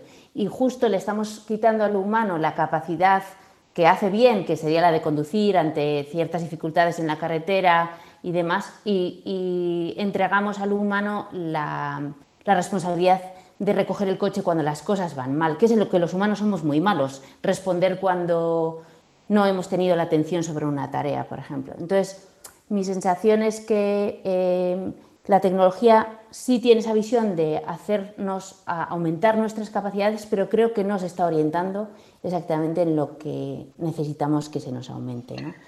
Sí, yo ahí estoy de acuerdo, además lo comentaba con, con una de las Patrick, porque ahí tenemos dos, que el diseño de toda esta tecnología no está teniendo un enfoque humano, mucho menos humanista, es decir, no está teniendo el enfoque de aumentar el ser humano, como tú bien dices, eh, y optimizar su calidad de vida, sino hay muchos intereses detrás y al final eh, es verdad que yo creo que el foco debería de ser, bueno, esas tecnologías pueden ser usadas de forma muy positiva, pero vamos a tener que elegir y, el criterio debe ser el crear una humanidad o un ser humano más feliz, ¿no? Porque claro, si el interés es eh, explotarlo de forma más eficiente o controlarlo de forma más eficiente, mm, nadie estará de acuerdo en eso, pero claro, como va todo tan rápido, a lo mejor no, no somos ni, ni nos damos cuenta ni somos partícipes de, esa creación de futuro. Y por eso hay una sensibilidad tan grande en todo el tema ético que es merecida porque al final el tema yo creo que es el debate de, la humanidad. Ahora mismo cómo vamos a, evolucionar como especie en este sentido y yo creo que es súper importante lo que estás comentando. Mm, y como decías que igual ni siquiera es eh,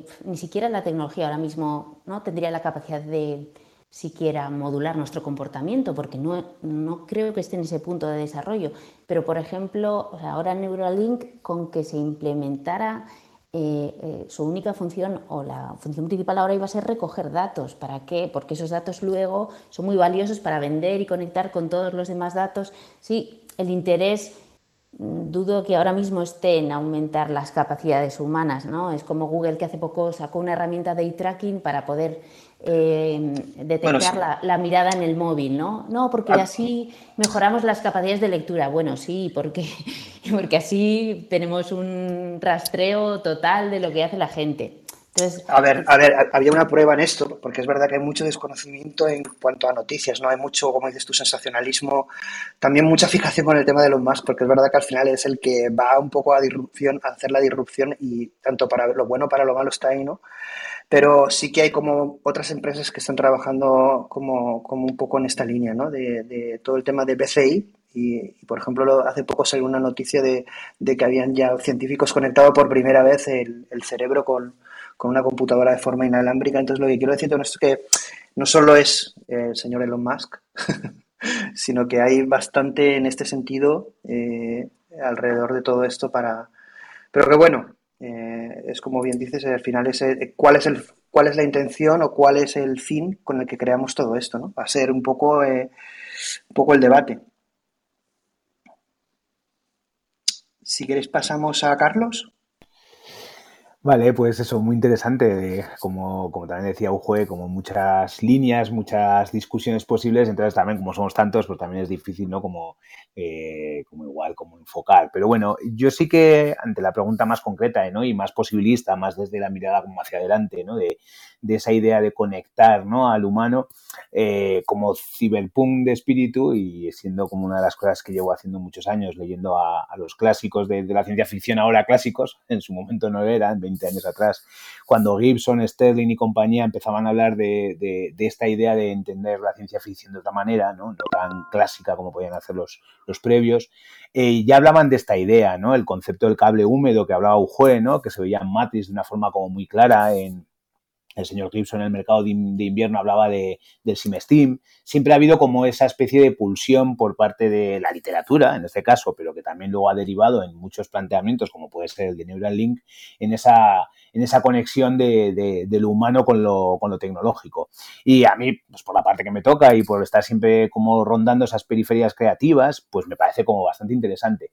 También me llama mucho la atención que es interesante, pero lo que no sé es eh, en qué medida la sociedad es capaz de aceptarlo.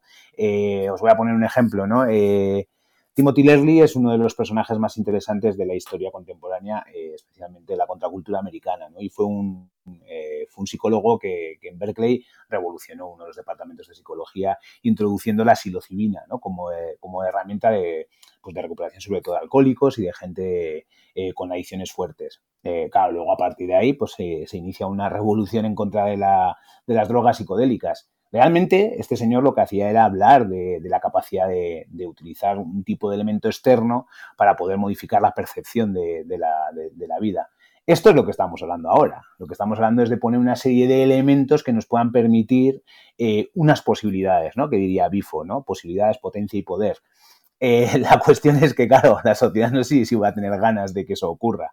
No somos capaces de cosas muy básicas como elegir el género que nos dé la gana. Eh, no sé si vamos a ser capaces de asumir las posibilidades que ofrecen de que de repente yo me pueda conectar a lo que me dé la gana. Porque eso es lo que va a ocurrir, porque otra de las máximas del ciberpunk es la calle dará su propio uso a la tecnología. Aquí hay intereses muy claros, pero luego la gente sabe cómo darle la vuelta a cada, a cada parte de bit que ocurre. Entonces, eh, como potencia, como posibilidad, es interesante, pero como sociedad yo creo que, miramos como muy adelante y, esa mirada adelante eh, tiene como un montón de recovecos y uno de ellos es que la sociedad esté preparada.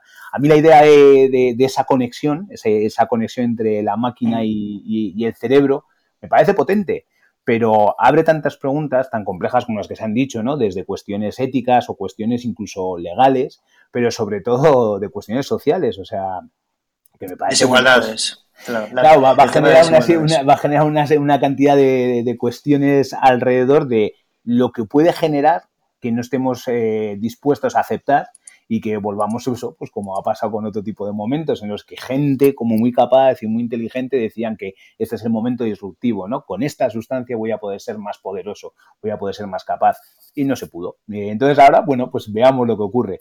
Mientras tanto sí que sí que estoy un poco como decía Ujue, ¿no? Miramos hacia adelante, pero no miramos hacia ahora, ¿no? La gente de Utah habla de muerte por GPS, ¿no? Mm, el de skilling humano que a veces genera eh, estos elementos tecnológicos también son reales ahora. Entonces, bueno, eh, igual los de ahora, ¿no? Pues si quieres, voy a hacerte una pregunta y luego eh, contestáis el resto, ¿vale? Por continuar tú un poco con él. Entonces, el tema del planteamiento de la posibilidad de que nos hibridemos de alguna manera con, es decir, cuando tengamos esa conexión cerebro-inteligencia artificial, ahí se va a producir una interacción que no ha existido antes en el ser humano, que es que de forma biológica vamos a tener una interacción entre una inteligencia eh, artificial al nivel mm, inicialmente no humana, pero eso se irá elevando a humana y quizá a superinteligencia.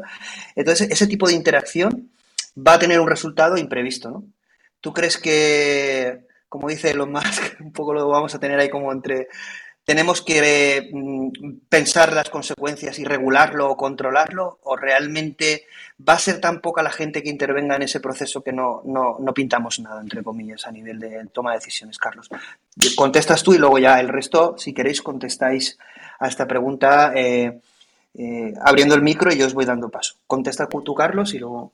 A ver, yo sí que creo que hay procesos disruptivos que de repente pues aparecen y, generan como, como, una ola que, se pudo ver, como yo por lo menos lo percibí con momentos previos, ¿no? Internet eh, tuvo un momento de eclosión, ¿no? Cuando John Perry Barlow hablaba de, la libertad del ciberespacio, pues hubo mucha gente que, se agarró a, ese, a esa a esa ola, o lo mismo pasó con, con, Richard Stallman y el software libre. En esto puede ocurrir, ¿no? Que haya gente, ha habido gente en, biohackers, ¿no? Que están implantándose eh, sistemas, sistemas de yourself y, sé que el mundo feminista también está haciendo, haciendo cosas bastante interesantes, ¿no? Eh, ahora que que desde instituciones tan, tan clásicas como las que, las que define Elon Musk eh, genere esos espacios de disrupción, bueno, a mí se me hace difícil.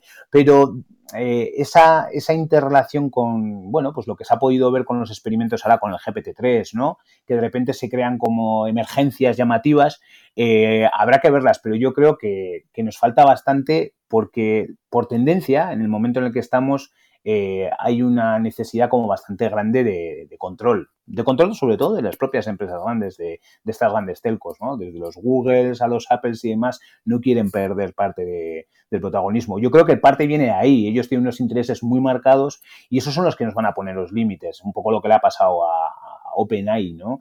Eh, ellos están limitando claramente el, uso de los propios productos que generan. Entonces, no se está creando esa especie de open, open science que permitiría que todo el mundo pudiera ver qué pasa con el GPT-3.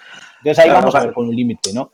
Claro, lo que pasa es que ahí el debate está la, la nueva disrupción de la que estamos hablando, que es la que va a transformar con la inteligencia artificial al ser humano, ¿de dónde va a venir? ¿De los típicos geeks que crearon Google, Facebook, Apple? O realmente de estas grandes tecnocompañías, que son cinco en el mundo, y que tienen los recursos capaces de hacer o de acceder a este tipo de tecnología. Realmente estamos en un momento tan disruptivo que alguien con su ordenador puede crear algo que eh, cambie el mundo o realmente solo estas compañías van a generar la disrupción y tienen el control sobre el mundo. Yo bueno, esto puede. Bueno, opina Carlos. Lo último, y así ya, como bien dices, así gira más eh, la ronda. Eh, yo no soy un experto así Opinión, opinión, tranquilo. Sí, eh, yo sé que, por ejemplo, eh, en el Vision Computer hay un momento muy, muy importante que es cuando de repente se, se, genera Deep Dreams, que es alguien que se le ocurre poner la capa al final y visualizarla, ¿no? Y en ese momento eso deriva en todo un montaje de posibilidades, ¿no? Sobre todo las, las Generative Adversarial Networks que de repente dan muchas, muchas más posibilidades al resto de telcos a hacer cosas, ¿no? Hay pequeñas acciones que tienen que ver desde la periferia que deriva en esas disrupciones, a veces no desde la capacidad de poder sostenerlas, pero sí, de, sí desde ese marco de la posibilidad. Yo por ahí es donde a mí me parece interesante, ¿no? El, de que de repente la sociedad como tal, ¿no? Esa especie de inteligencia colectiva que somos como sociedad, de repente sí que aporta como ese granito de decir, aquí hay algo interesante y esto nos puede venir bien a todos y a todas, ¿no? De estas grandes corporaciones, por la tendencia que veo en estos 20 últimos años, no creo que venga esa disrupción. Vendrán tecnologías que puedan ser interesantes o, eh, o incluso útiles, pero no sé si disruptivas. Aparte de los huevos de efectivos, efectistas del señor Max, ¿no? Sí, yo, hombre, a ver, tiene una parte efectista en los más, pero evidentemente también tiene sus logros. Pero yo creo que también estoy contigo, Carlos, en que yo sigo creyendo que la parte disruptiva no va a venir de estas grandes compañías cuyo ADN no es precisamente la disrupción y el, y, el lado humanista. ¿no? Yo no sé qué pensáis el resto, estáis muy callados. Eh, Javier, y Javier, y luego, Patri. Javier. Yo creo que que un poco la evolución también la hemos visto con el tema de las redes sociales. Eh, al final esa parte disruptiva va a venir un poco por el interés y, para mí es muy importante la generación de contenidos. O sea, eh, desde ese punto de vista, a lo mejor lo que es eh, la amplificación humana tiene que ver también con intereses un poco más precarios como es la generación de contenidos, que es lo que estamos viviendo en el mundo digital actual. Esa parte de contenidos va a permitir que mucha gente evolucione. Patri. Perdona, perdona, sí, mira, recogiendo. La, sí, la transformación de ah. contenido en el sentido de que van a surgir muchas startups que van a generar sus propios contenidos que serán los futuros Netflix. Desde escuelas de inglés que a lo mejor simplemente con una transición, o sea, un traslado de información eh, van a poder pues suponer esa amplificación en tu cerebro. Eh, son esas disrupciones que aún no somos capaces de conocer porque no conocemos la tecnología base. Pero desde mi punto de vista sí que van a estar esas empresas matrices y desde luego toda la creatividad de negocio que va a venir en torno a, esas propuestas. Ajá. Yo, lo, yo lo último, si he entendido bien, yo estoy de acuerdo con, con, Javier en el sentido de que, bueno, pues eh, van a haber muchas, muchas eh, investigaciones y muchos buenos resultados de empresa pequeña, pero al final, bueno, pues el, poder económico de las grandes pues las puede absorber porque eh, creo que el, el, el, grueso de lo que va a venir es de la convergencia de todas las tecnologías, nano, bio, pues toda la parte de informática, toda la parte de neurociencia y evidentemente esto entroncando con, el primer ejemplo con el que abrimos, pues va a llevar a lo mismo, es decir, eh, que efectivamente mm, las grandes van a poder tener la tecnología, van a poder tener la capacidad de hacer investigaciones pues mucho eh, longitudinales con, mayor mayor número de participantes que, que, verdaderamente garantice eh, mejores mejores resultados entre comillas. Yo de quisiera recoger dos cosillas que decía Jue y Enrique. Efectivamente como como bien dices a nivel motor es mucho más sencillo ver ver eh, las ventajas de, todo lo que es la mejora incluso a nivel patológico no no solamente eh, para personas, digamos, sin, eh, sin, disfunciones, pero incluso a nivel patológico es mucho más sencillo porque efectivamente, em, y esto tocando algo también lo que decía Enrique con respecto a la memoria, por ejemplo, ¿no? la memoria semántica, sí que es verdad que los distintos tipos de memoria tienen distintas áreas asociadas, pero efectivamente no son exclusivas, ¿no? Y, evidentemente una cartografía completa de, del cerebro no se ha llegado a hacer, hay procesos concretos que se pueden identificar, pero evidentemente el cerebro es uno, ¿no? Por mucho que se siga diciendo de que son tres, ¿no? y evidentemente necesitamos allí Em, integrar datos de, herramientas provenientes del nivel, pues si queremos más, más nano, ¿no? lo que puede ser la molécula, lo que puede ser la sinapsis, hasta efectivamente eh, lo que es la, complejidad cerebral. ¿no? Y sí decir, si he entendido bien lo de Ujue, decía que no, las tecnologías no pueden ser capaces de, influir en el comportamiento. Desgraciadamente, las tecnologías, bueno, pues no solamente por el círculo de dopamina, ¿no? dopamina sino que además las tecnologías ya desde hace bastantes años eh, van sutilmente eh, incidiendo ¿no? en nuestros comportamientos, porque efectivamente bueno, siguen todo lo que son las ciencias del comportamiento, la neurociencia del comportamiento, la neuroeconomía del comportamiento, sea que eh, a nivel, si queremos, muy sutil, pero desde luego ya jugando con neurotransmisores potentes, pues ya nos, ya, ya, ya nos crean cierto tipo de, acción. ¿no?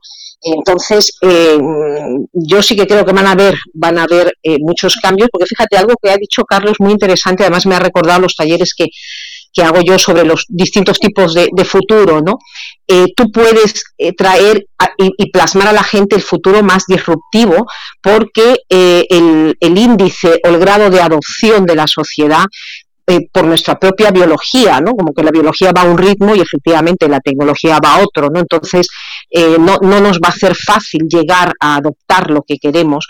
Quizá por eso también es, es, todo lo que está pasando, ¿no? Lo que hablábamos antes de lo que yo entiendo por tecnoestrés y de lo que yo entiendo por una carga cognitiva pues eh, bastante afectada y que efectivamente, como decía también Enrique, me parece, por ejemplo, en, en, memoria a corto plazo, en lo que es procesos atencionales, sobre todo los que se creen que son multitarea, eh, sí que ya se nota pues eh, en, factor inhibición, en factor atencional, eh, grandes carencias. Solo por puntualizar, Patricia, no, no, igual me he expresado mal, no quería decir que la tecnología no nos puede influenciar. De hecho, como decía al principio, mi tesis es cómo los algoritmos influencian en nuestras decisiones, o sea que más bien es justo lo contrario. me refería más bien a que dispositivos como Neuralink pueden llegar, entiendo, a, mm, facilitar ciertos procesos motores, por ejemplo, y ayudar a personas que tengan problemas en este sentido, pero que no es tan sencillo que con un dispositivo de ese tipo se pueda modificar pues, el pensamiento, nuestra capacidad de memoria, cómo aprendemos las cosas, ¿sí? que lo meten todo como en el mismo saco y, no digo que no se pueda llegar a hacer, pero a día de hoy no tenemos esos correlatos neuronales de cómo memorizamos o aprendemos como para que un dispositivo se pueda conectar a nuestro cerebro y hacerlo por nosotros. Sí, ahí, estoy de acuerdo. Es decir, realmente cuando se plantea un poco eh, la tecnología de, de interfaz cerebro-humano, está claro que hay muchas. No va a hacer todo lo que pensamos que podría hacer este tipo de conexión y este tipo de tecnología. Y es verdad que, como dice Hugo, se mete todo en el mismo paquete y es mucho humo en este sentido. ¿no? Evidentemente, las primeras fases serán bastante sencillas, pero bueno, yo creo que. Eh, será muy disruptivo el tema de la comunicación y, la, y el acceso a la información instantánea, ¿no? Pero bueno, eh, en este sentido, aunque sea una primera fase, yo creo que sea muy, muy disruptiva. Jordi y Enrique, estoy muy callados. De todo lo que hemos dicho, ¿qué opinión tenéis? Sí, a ver, yo me uno a la, a la parte antes que decías de quién va a ser el que vaya a llevar este tipo de disrupción. Sí, y eso yo creo que también depende de lo que, dejemos que, hagan. Si dejamos a las grandes corporaciones llevarla, tirar adelante, pues ya conocemos este tipo de disrupción. Es complicado. Eh, probablemente, como se les acusa a algunas de ellas, a las GAFA, de Estados Unidos pues te matan la innovación o esa innovación va muy dirigida a unos entornos pues muy determinados. El ejemplo de, por ejemplo, oh, que se ha puesto antes de cómo miras la pantalla, dice para mejorar la lectura, bueno, no sé si será para mejorar la lectura o será para otra cosa. Eh, si realmente queremos una, una, una revolución en este campo, como pasó en su momento, eh, hay que tener mucho cuidado con, las, con este tipo de multinacionales. Yo creo que hay que regular bastante bien algo que, tienen y es el acceso o la capacidad de matar la disrupción.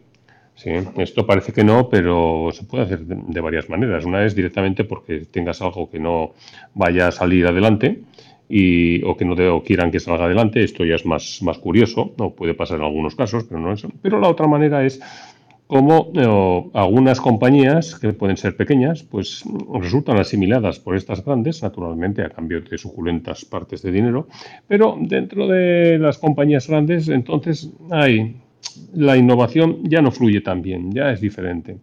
Entonces esto, si queremos que sea algo realmente, vamos a decirlo, democrático, que puedas acceder o que puedas uh, querer hacer algo desde tu, digamos, desde tu casa y no esté solo condicionado a lo que otro tipo de, compañías pues pongan, pues hay que tener cuidado. Os puedo poner algunos ejemplos de otro ámbito que no es este, pero hay algunas técnicas avanzadas en a lo que me dedico que naturalmente uno de los grandes competidores es una compañía que nosotros utilizamos para buscar en Internet.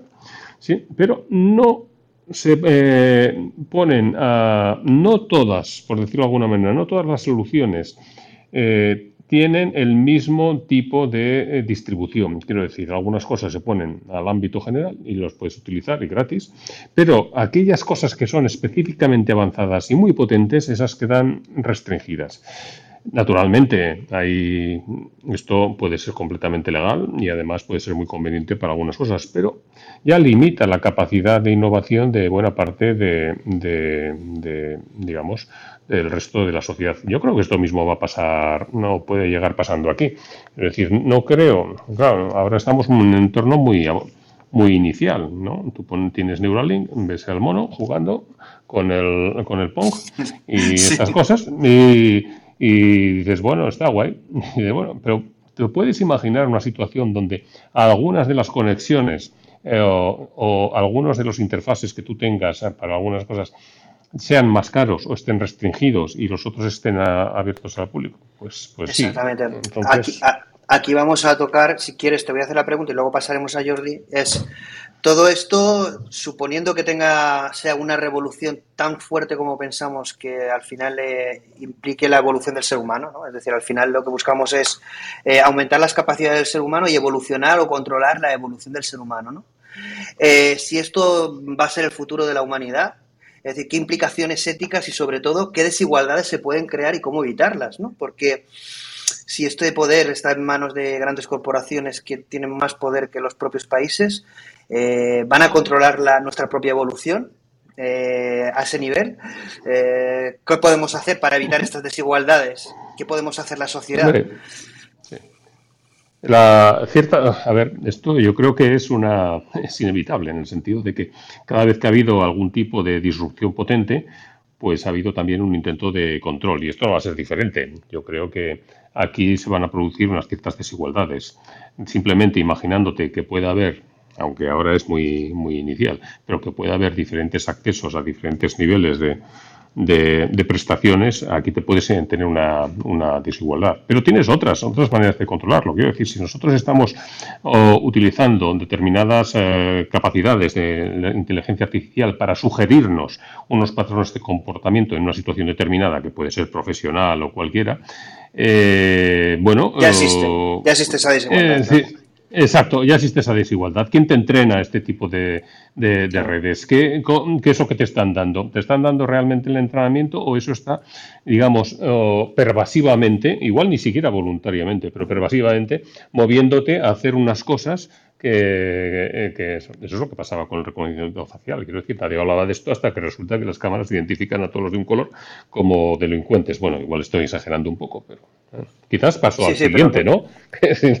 sí, realmente me parece interesante que, como comentas, que a lo mejor nos preocupa mucho las desigualdades de aumentar el ser humano, pero esas desigualdades en otra proporción mayor o menor ya las estamos viviendo. Jordi, ¿qué piensas? Bueno, yo estoy más metido, como te digo, en el presente y en el futuro más inmediato, ¿no? Entonces, eh, cuando hablamos de humano aumentado, para mí ya es una realidad porque lo hacemos todos los días en el laboratorio. Y lo que hacemos básicamente ahora en estos momentos, como os he comentado, es eh, aumentar los sentidos, ¿no? Nuestros sentidos son los que son.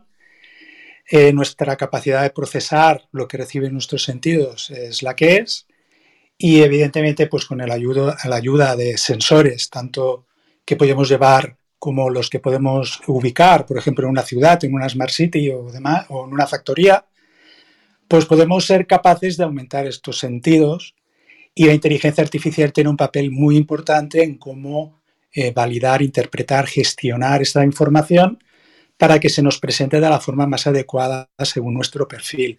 Esto lo estamos haciendo ahora en la industria, lo estamos haciendo en muchos sectores donde eh, bueno, pues estamos viendo eh, y estamos cuantificando grandes ventajas de esta aumentación. Pensad que todos en cierta medida somos, tenemos diversidad funcional, ¿no? Y yo aspiro a ser muy diverso funcionalmente. Yo quiero llegar a los 90 o los 100 años, ¿no? Me hace ilusión.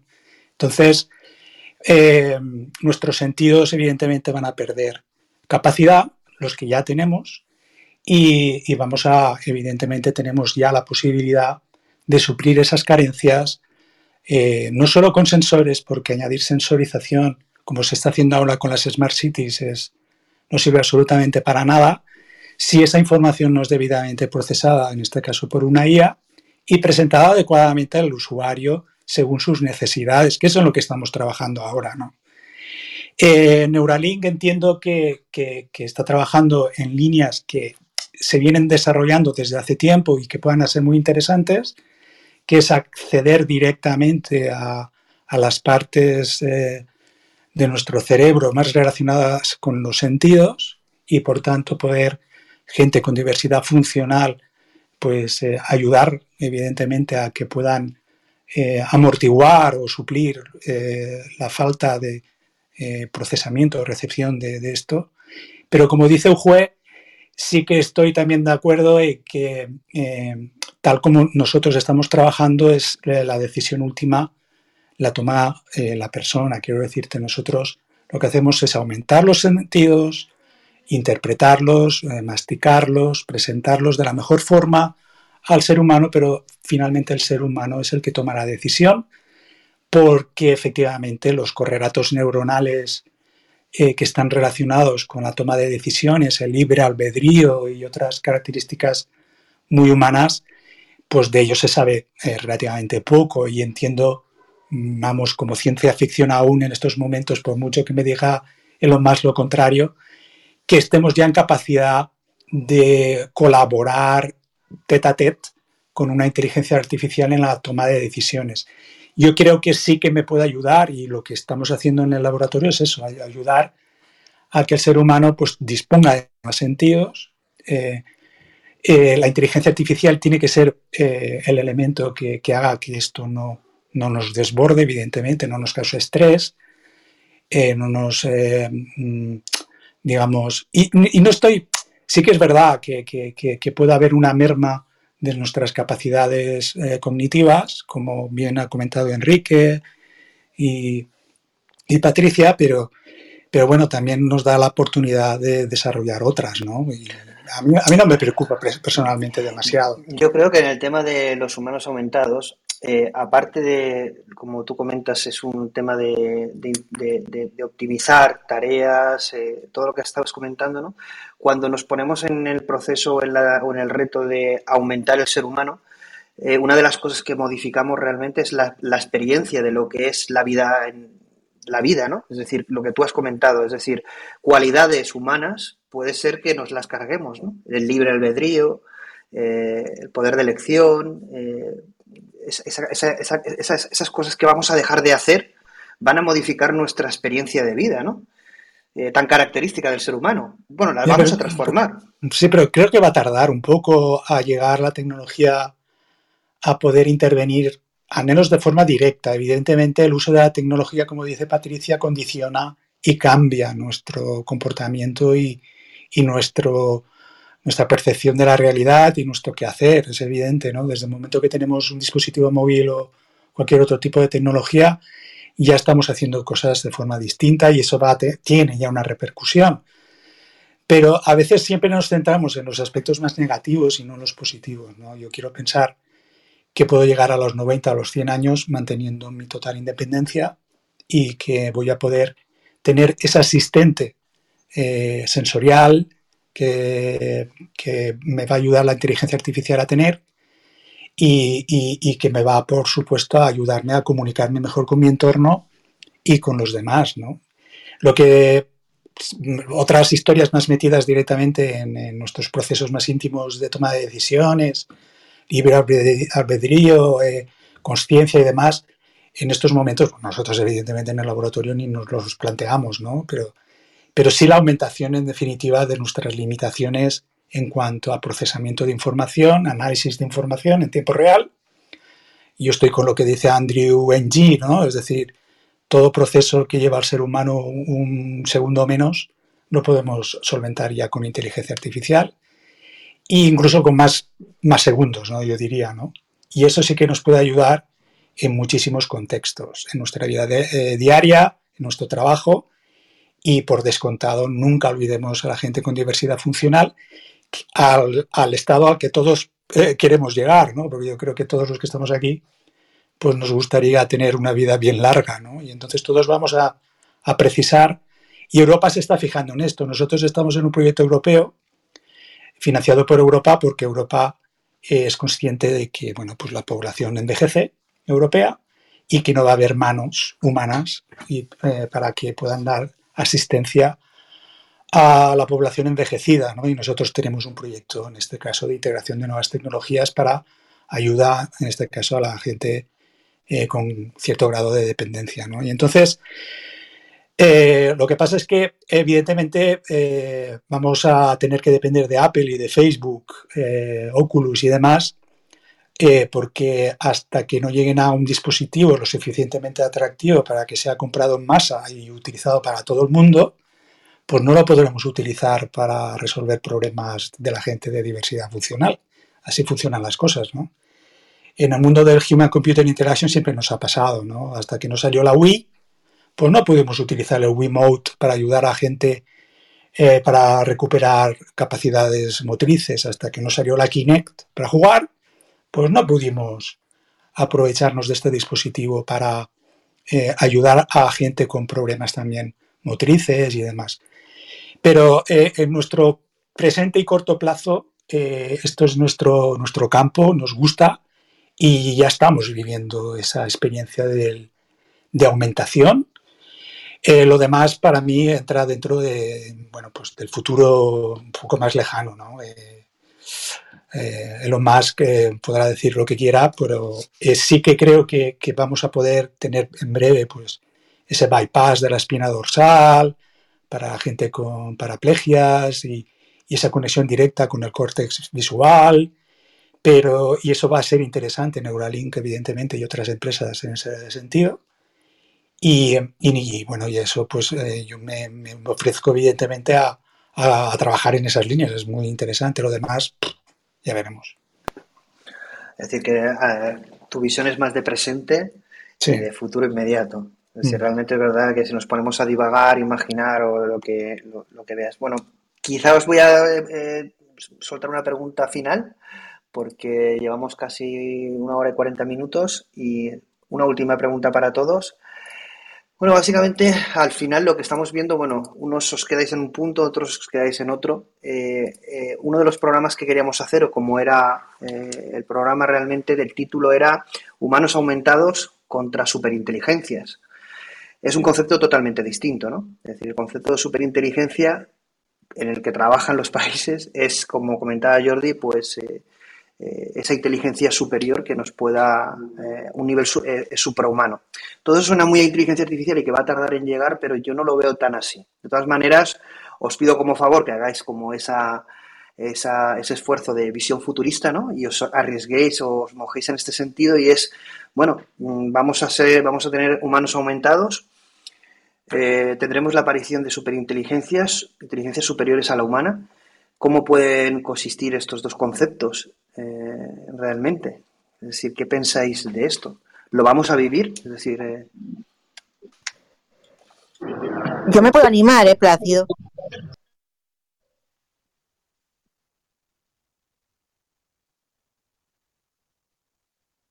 Patria, habla, habla, comenta. Vale, vale, es que no, no sabía si podía hablar o no hablar. Bueno, pues yo creo que efectivamente va a existir eh, creo que se llama, bueno, la hibridación, ¿no? De, del humano y, la máquina, en el sentido de que efectivamente mm, tardará poco en llegar la posibilidad de que nos implanten un chip para controlar, por ejemplo, nuestro estado de salud, ¿no? Que en vez de tener eh, elementos externos, nosotros podemos colocar a través del chip, pues ver la situación, pues eh, la tensión arterial o el nivel de azúcar, etcétera, etcétera. Y eso, bien medido, puede ser una cosa positiva. Hombre, delicado, ¿no? Lo que acabas de comentar sobre el chip y en la pandemia. bueno, es, que, por ejemplo, dicen, no, el chip no, porque luego nos controlará y abriremos las puertas, cerraremos las puertas. No, a ese, a ese sentido no, ¿no? Pero para ciertas cosas yo creo que sería positivo, pero siempre todo con regulación. Está, claro que en un futuro, si la inteligencia artificial tiene que actuar o la superinteligencia eh, de forma global en la especie humana, está claro que la, salud va a ser uno de los puntos a monitorizar o tratar. ¿no? Eh, la otra, Patri, ¿querías comentar? Mira, yo en esa línea, fíjate, justamente lo de la salud, que me gustaría terminar con eso, porque eso es otro tema que, trato yo desde hace tiempo. Em, me gusta a mí lo no invasivo, creo yo ya que me he posicionado con esto, ¿no? Desde luego separo muchísimo, un poco la línea de lo que decía Jordi, todo, pero yo sí que absolutamente hago una separación entre todo lo que puede ser patológico, entre todo lo que ha podido eh, ser causado por accidentes y tal, y que evidentemente eh, allí hay, hay, hay mucho por hacer y ya tenemos además muchísimos ejemplos, pero yo sigo creyendo eh, en la parte de aumentarnos, de la superinteligencia, incluso eh, previa, ¿no? Creo que hay otras formas de, lograrla. Eh, también, voy a, voy a ser abierta, ¿no? Evidentemente, también em, a mí me gusta mucho trabajar con las distintas formas de, energía que existen, quizá soy ingeniero de telecomunicaciones por eso, ¿no? Todos los campos electromagnéticos y todas eh, estas historias, pero bueno, de una forma mucho más controlada y, y, a través de todo lo que es luz, sonido, movimiento, vibración, eh, porque bueno, por lo que es la célula, la, parte vibracional que aquello constituye y eh, creo que todas estas técnicas y además probadas en, ámbito no solo neurocientífico, sino también, también clínico, eh, nos dan también muchas mejoras y es, y, es, y es además más independiente de alguna forma, ¿no? Porque sin duda si a mí me ponen un chip tendré que actualizarlo, tendré que pasar por la ITV de vez en cuando, etc. Me crea una sensación para mí de dependencia y yo, que esto también es una cuestión muy propia, Entiendo eh, la libertad también eh, cuando no es necesario, para mí siempre es, bueno, para todos, entiendo que es, es una historia de compensación, ¿no? Y a mí el crear una dependencia externa mm, me fastidia bastante. Es un poco en línea también de lo que decía Carlos antes, toda la parte de los psicotrópicos, que sabes que ahora además hay muchos libros que, vuelven a, dar las ventajas ¿no? de, todo lo que puede tener la psicodelia, si queremos, ¿no? Pero también eh, no es lo mismo, ¿no? Eh, tú tomas una sustancia externa, ¿no? Por supuesto, pero eh, no la tienes implantada permanentemente, ¿no? Y, no tienes, por lo que decimos, que pasar el TV, puedes dejarla cuando creo que hay una sensación distinta. Recordemos de todas maneras que hay muchas investigaciones, por ejemplo, con el efecto de los fármacos, cuando alguien ya está multimedicado, polimedicado, mejor dicho, eh, cuando toma ya tres fármacos, las interacciones entre los tres fármacos ya no se saben. Eh, ¿Qué pasa si tú tienes también tres sensores, tres chips eh, en el cerebro, que es un sistema complejo que actúa de forma dinámica y adaptativa? hay muchas preguntas, ¿no? yo entiendo cuando una persona recibe dinero, porque además estoy también en un proceso de investigación, ¿no? cuando una persona recibe dinero por investigar, tienes que demostrar ciertas cosas, eh, y también pues mm, las variables que, que, que, que, de alguna manera incorporas en las investigaciones no llegan a cubrir todas todas las posibilidades que por ejemplo tengo yo mucha esperanza también con, con la parte de personalización de la medicina personalizada y lo que la medicina y lo que la inteligencia artificial y la, y la computación cuántica puede llegar a ser en, en ese en ese sentido ¿no? y, bueno pues eh, a mí me gusta más quedarme con la, la opción de, de, ser agente activos, todos nosotros, ser agente activos en nuestra propia salud. Desde luego eso no significa que mañana me pueda atropellar algo, ¿no? Y que me pase lo que me pase, pero ya estaría hablando entonces de la, de la otra parte, ¿no? De, de lo que sería reparador, ¿no? Bueno, viendo, el tiempo, para que no se nos alargue más y porque algunos ya estáis comentando que tenéis hambre eh, por WhatsApp, vamos a hacer una ronda con titulares, ¿vale? Eh, pues un resumen, lo que queráis comentar, resumen del programa sobre el tema de humanos aumentados, realidad aumentada, presente, futuro, cuál es el reto. Eh, un titular y vamos por orden. Venga, Patri, y vamos cerrando, porque casi hemos estado dos horas nos ha pasado el tiempo volando. Entonces, para que no se alargue mucho, porque luego también los cierres son, son largos y al final nos llegamos aquí. Venga, para un titular. Pues respecto a eh, inteligencia artificial, humanos eh, aumentados, eh, realidad hoy o mañana, pues yo creo que no es realidad hoy, no va a ser mañana, pero si sigue la tecnología avanzando como sigue, el tema de la computación cuántica, que sabe mejor Enrique que yo, mezclado con temas de inteligencia artificial, creo que va a ser una realidad, si no en un año, mm, cinco. Yo soy optimista ¿eh? y soy muy pro, pro tecnología y creo que no, va a haber una hibridación de manera positiva. Muy bien. Así me gusta. Concreto y breve. Enrique. Sí, bueno, yo pondré eso si dice un titular, dice, si tienes miedo de la inteligencia artificial maligna, espera a ver cuando tenga un cerebro cuántico. es esta. Bueno, te voy a, te voy a hacer, voy a, voy, a aprovechar eh, un tema que estás aquí como especialista o conocedor de, de temas cuánticos. Eh, ¿Hasta qué punto la.? Porque sí que leí de algunos especialistas que conozco, que no voy a dar el nombre, pero comentaban que, bueno, al final la algorítmica que se emplea, que se emplea en, inteligencia artificial con, eh, con computación cuántica suelen ser los mismos a nivel tradicional. Es decir, que no se consigue mucha, mucha más ventaja, que no, hay una disrupción en la aplicación de algoritmos, excepto una, eh, una ventaja en cuanto a velocidad o en cuanto a ejecución.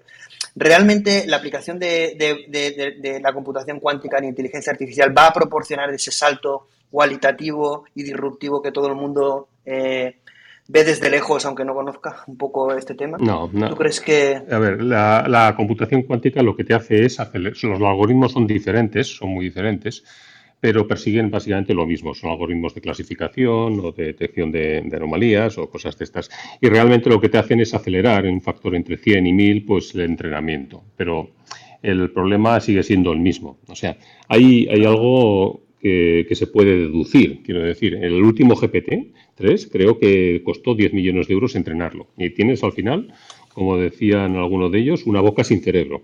Vale. Dice, ya vemos que la naturaleza lo debe hacer de otra manera, porque eh, dice, cuando las hormigas determinan por dónde tienen que ir, no están quemando el universo a base de, este tipo de cosas.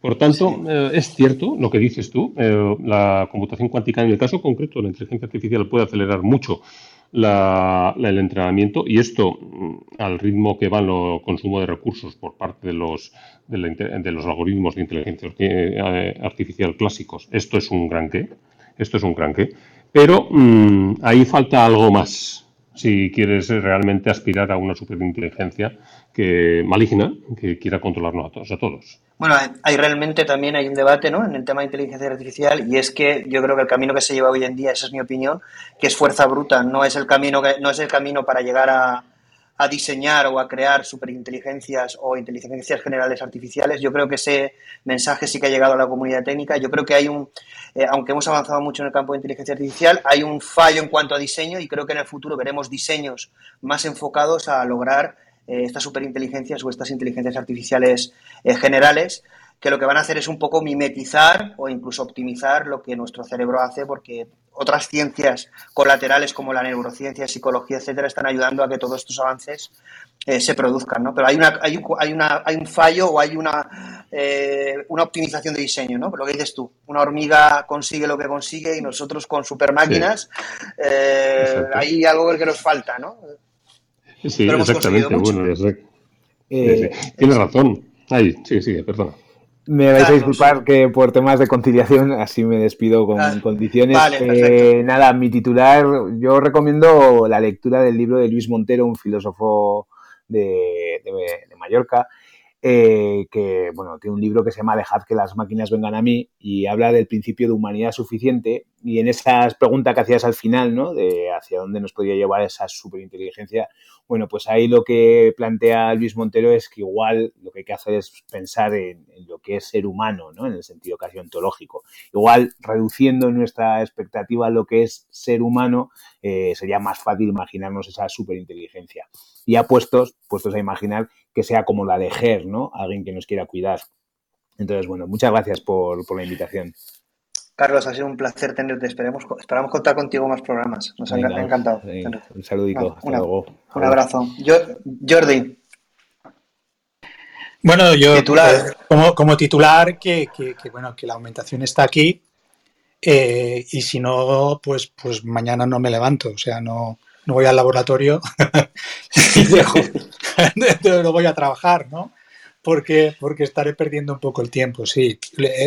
evidentemente el grado eh, o lo que significa aumentación y, las repercusiones y demás, pues mira, como tecnólogo, eh, pues eh, dejo que, otra gente con, más capacidad pues se, centre en ese debate.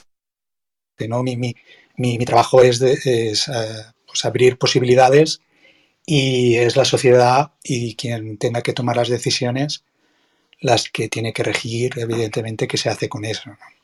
Pero creo que, bueno, pero yo creo, Jordi, ¿no? Y más tú, mm. creo que participarás de eso, querrás participar de eso, ¿no? Dejarás eso en manos de, cuando hablas de especialistas, ¿no? Yo creo que tenemos que formar parte de, esa toma de decisiones. Sí, tenemos que formar parte. Eh, pero no solo la parte tecnológica, claro.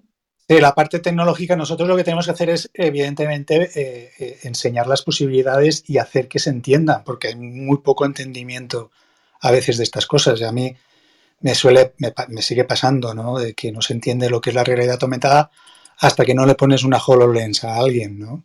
Es difícil explicar las cosas y nuestro rol tiene que ser el de explicar qué posibilidades hay, qué es lo que puede conseguir y está consiguiendo una inteligencia artificial con estas nuevas posibilidades en la aumentación de las capacidades del ser humano y ese tiene que ser nuestro rol.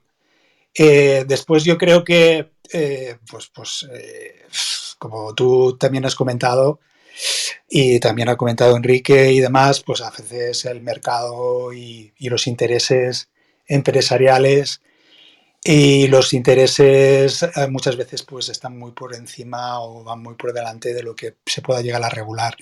Es muy difícil poner aquí barreras, es muy mm, no sé, yo recuerdo cuando recibimos las Google Lens que Google nos advertía que nos prohibía hacer reconocimiento facial, ¿no? Y yo, yo me partía el culo diciendo, pues no sé cómo lo vas a conseguir. Que yo no pueda probar hacer reconocimiento facial con las Google Lens, ¿no? Entonces nos vamos a enfrentar evidentemente a una serie de retos y, bastante complicados, ¿no? Y poner barreras, ya lo sabéis, a la tecnología eh, va a ser eh, interesante. Sí, la verdad es que hay eso, el reto yo creo que sí, el debate tan enorme que es verdad que siempre nos vamos a, quedar como a, como a medias, ¿no? Eh, mm. Bueno, Brian, si quieres comentar algo muy brevemente, porque como te tenemos de speaker, venga, si nos quieres decir un titular, pero rápido, porque tenemos que ir cerrando. Y si no, pues nada, despídete. Perfecto, Plácido. Bueno, como titular, eh, El futuro es ahora, ¿no? Y como libro de recomendación, Homo Deus de Yuval Noah Harari. Como bien lo han comentado Jordi, eh, Patricia, Julia, tú, eh, Javier, Patri, todos los presentes, aquí el, dilema y el más grande reto es saber cómo regularlo, ¿no? Y agradezco, agradezco la confianza de Jordi de dar la posta a los, a los profesionales, a los especialistas, más que todo en el ámbito antropológico, filosófico, en el ámbito que va a determinar la ética de la viabilidad de estas herramientas, ¿no? Pero eso no va a ser solo con estos especialistas, sino va a tener que ir de la mano con los tecnólogos. Ellos son los que van a tener que transparentar la información y los avances tecnológicos para hacer un trabajo complementario. Y yo agradezco. Mm, va a ser un trabajo multidisciplinar, un trabajo en equipo, ¿no? Y un trabajo de la humanidad. Sí, pero Brian, Brian, yo, yo, es que soy un tecnólogo bueno. Eso sí. Entonces, eh, hay, tecnólogos malos. Te lo digo porque no creo que en China algunos compartan eh, mi opinión, ¿sabes? Entonces, eh, este es el problema, ¿no? Y, y las barreras van a ser difíciles de poner, ¿eh? Claro, y las realidades éticas y son distintas realidades políticas, objetivos eh, eh, de diferentes países y claro, lo que dices tú, Jordi. Ahí vamos a tener como una lucha ¿no? de, poder entre, el, no sé si el bien y el mal, pero sí que evidentemente va a haber, eh, no creo que haya unión en todo el mundo, pero bueno, la buscaremos un poco, toda la humanidad, pero creo que ahí, como dice Jordi, pues China, por ejemplo, es un ejemplo de que no creo que vaya en esa línea, pero bueno. Eh, Patrick, rápidamente titular porque nos quedan cinco minutos. Sí, bueno, yo, fíjate, efectivamente, mm, como quiero ser también cada vez más una tecnóloga mejor, intento eh, conocer y tener una formación transversal y entender la complejidad del ser humano, ¿no? Em, creo que hasta que no tengamos todos un lenguaje común va a ser muy complicado eh, el, posicionarnos más de forma más cercana. Y, bueno, simplemente decir, yo tenía esperanzas, Enrique, de que mi cerebro ya era cuántico, confiaba en, los electrones cerebrales y ya, y bueno, ya, me consideraba cuántica. Em, comentarios aparte, agradecer, simplemente el titular es agradeceros a todos y, encantada de, de, bueno, pues en otra ocasión compartir, compartir procesamientos de información con todos los que estáis aquí. Bueno, aquí ya comenté lo de Penrose y Jordi me pegó el toque, pero según Roger Penrose tenemos ya esa conexión cuántica en nuestro cerebro, ¿no? Pero bueno, eso, eso evidentemente sería casi más una frase no científica, pero bueno, dicho por un científico. Bueno, hay cosillas, ¿eh? hay cosillas, como te comentaba yo, habría que ver todo lo que es efectivamente información cuántica de, semejanzas que ya se hacen cosmo-cerebro, ¿eh? no solo Penrose, ¿eh? no solo vamos, vamos a quedarnos ahí, ¿no? A ver si vamos a salir en trending topic, pero no, no pasa nada, podemos hablar de todo, pero, pero me hace gracia, vamos a cerrar. Pero muchas gracias, Patrick, eh, contar contigo. Eh, Javier, cierras eh, titular. Luego Julia. Javier, titular, rápido. Que están todos ahí pendientes ya. Tenemos cuatro minutos. ¿Me oís? ¿Me oís o no? Sí, sí, sí, sí. No, estamos en vivo en el camino. Ahora la cuestión es eh, algo que evidentemente tú has nombrado con Penrose, es eh, hacia dónde va el ser humano y su conciencia, porque yo creo que desde el punto de vista ese humanismo es real y como muchos dicen, eh, cruz entre ellos, pues en, mil, en, mil, el 2045 esto va a estar eh, implementado totalmente. lo que nos queda por delante es esa parte de humanización de todos esos procesos de inteligencia artificial, que es lo que también me preocupa. La parte técnica yo creo que la estamos construyendo entre todos pero esa humanización, hacia dónde vamos, cuál es la cara, cuál es la voz de la inteligencia artificial, cuál es la relación de, de esas interfaces human-machine, es lo que más me preocupa. Y sobre todo, para cerrar, es cuál es el futuro de la conciencia humana en esa nueva etapa donde colaboramos con la inteligencia artificial. Pues genial el titular, muy yo en, la misma línea. Julia, tienes un minuto, porque tenemos tres. Bueno, sí, me sobra, me sobra. Eh, no sé si habéis visto algún vídeo de estos virales de bebés que son sordos de nacimiento y les ponen un audífono y escuchan la voz de su madre por primera vez, yo lloro. Entonces yo quiero pensar en el futuro de la inteligencia artificial, de todo lo que podamos conseguir, en realmente dotar a todas las personas que tienen alguna discapacidad, alguna limitación de, de ese futuro mejor. Y no quiero pensar que será aprovechado por personas ricas para vivir hasta 200 años y gozar de plena salud. Entonces, eh, ahí estaremos luchando ¿no? para, para que haya equilibrio y para que el futuro sea mejor. Bueno, ya estaremos los tecnólogos buenos, como dice Jordi. y bueno, para cerrar, eh, nada, ya es un minuto. Eh, simplemente, bueno, queremos comentar pues el éxito que ha tenido. Bueno, este es el, último episodio o el, último programa de, de, cuatro que empezamos con, con esta iniciativa de Clubhouse ha tenido un éxito tremendo. La verdad es que ha superado nuestras expectativas sabiendo que Clubhouse es una red social eh, de nicho, eh, que realmente no tenía aplicación Android a partir del tercer o cuarto programa.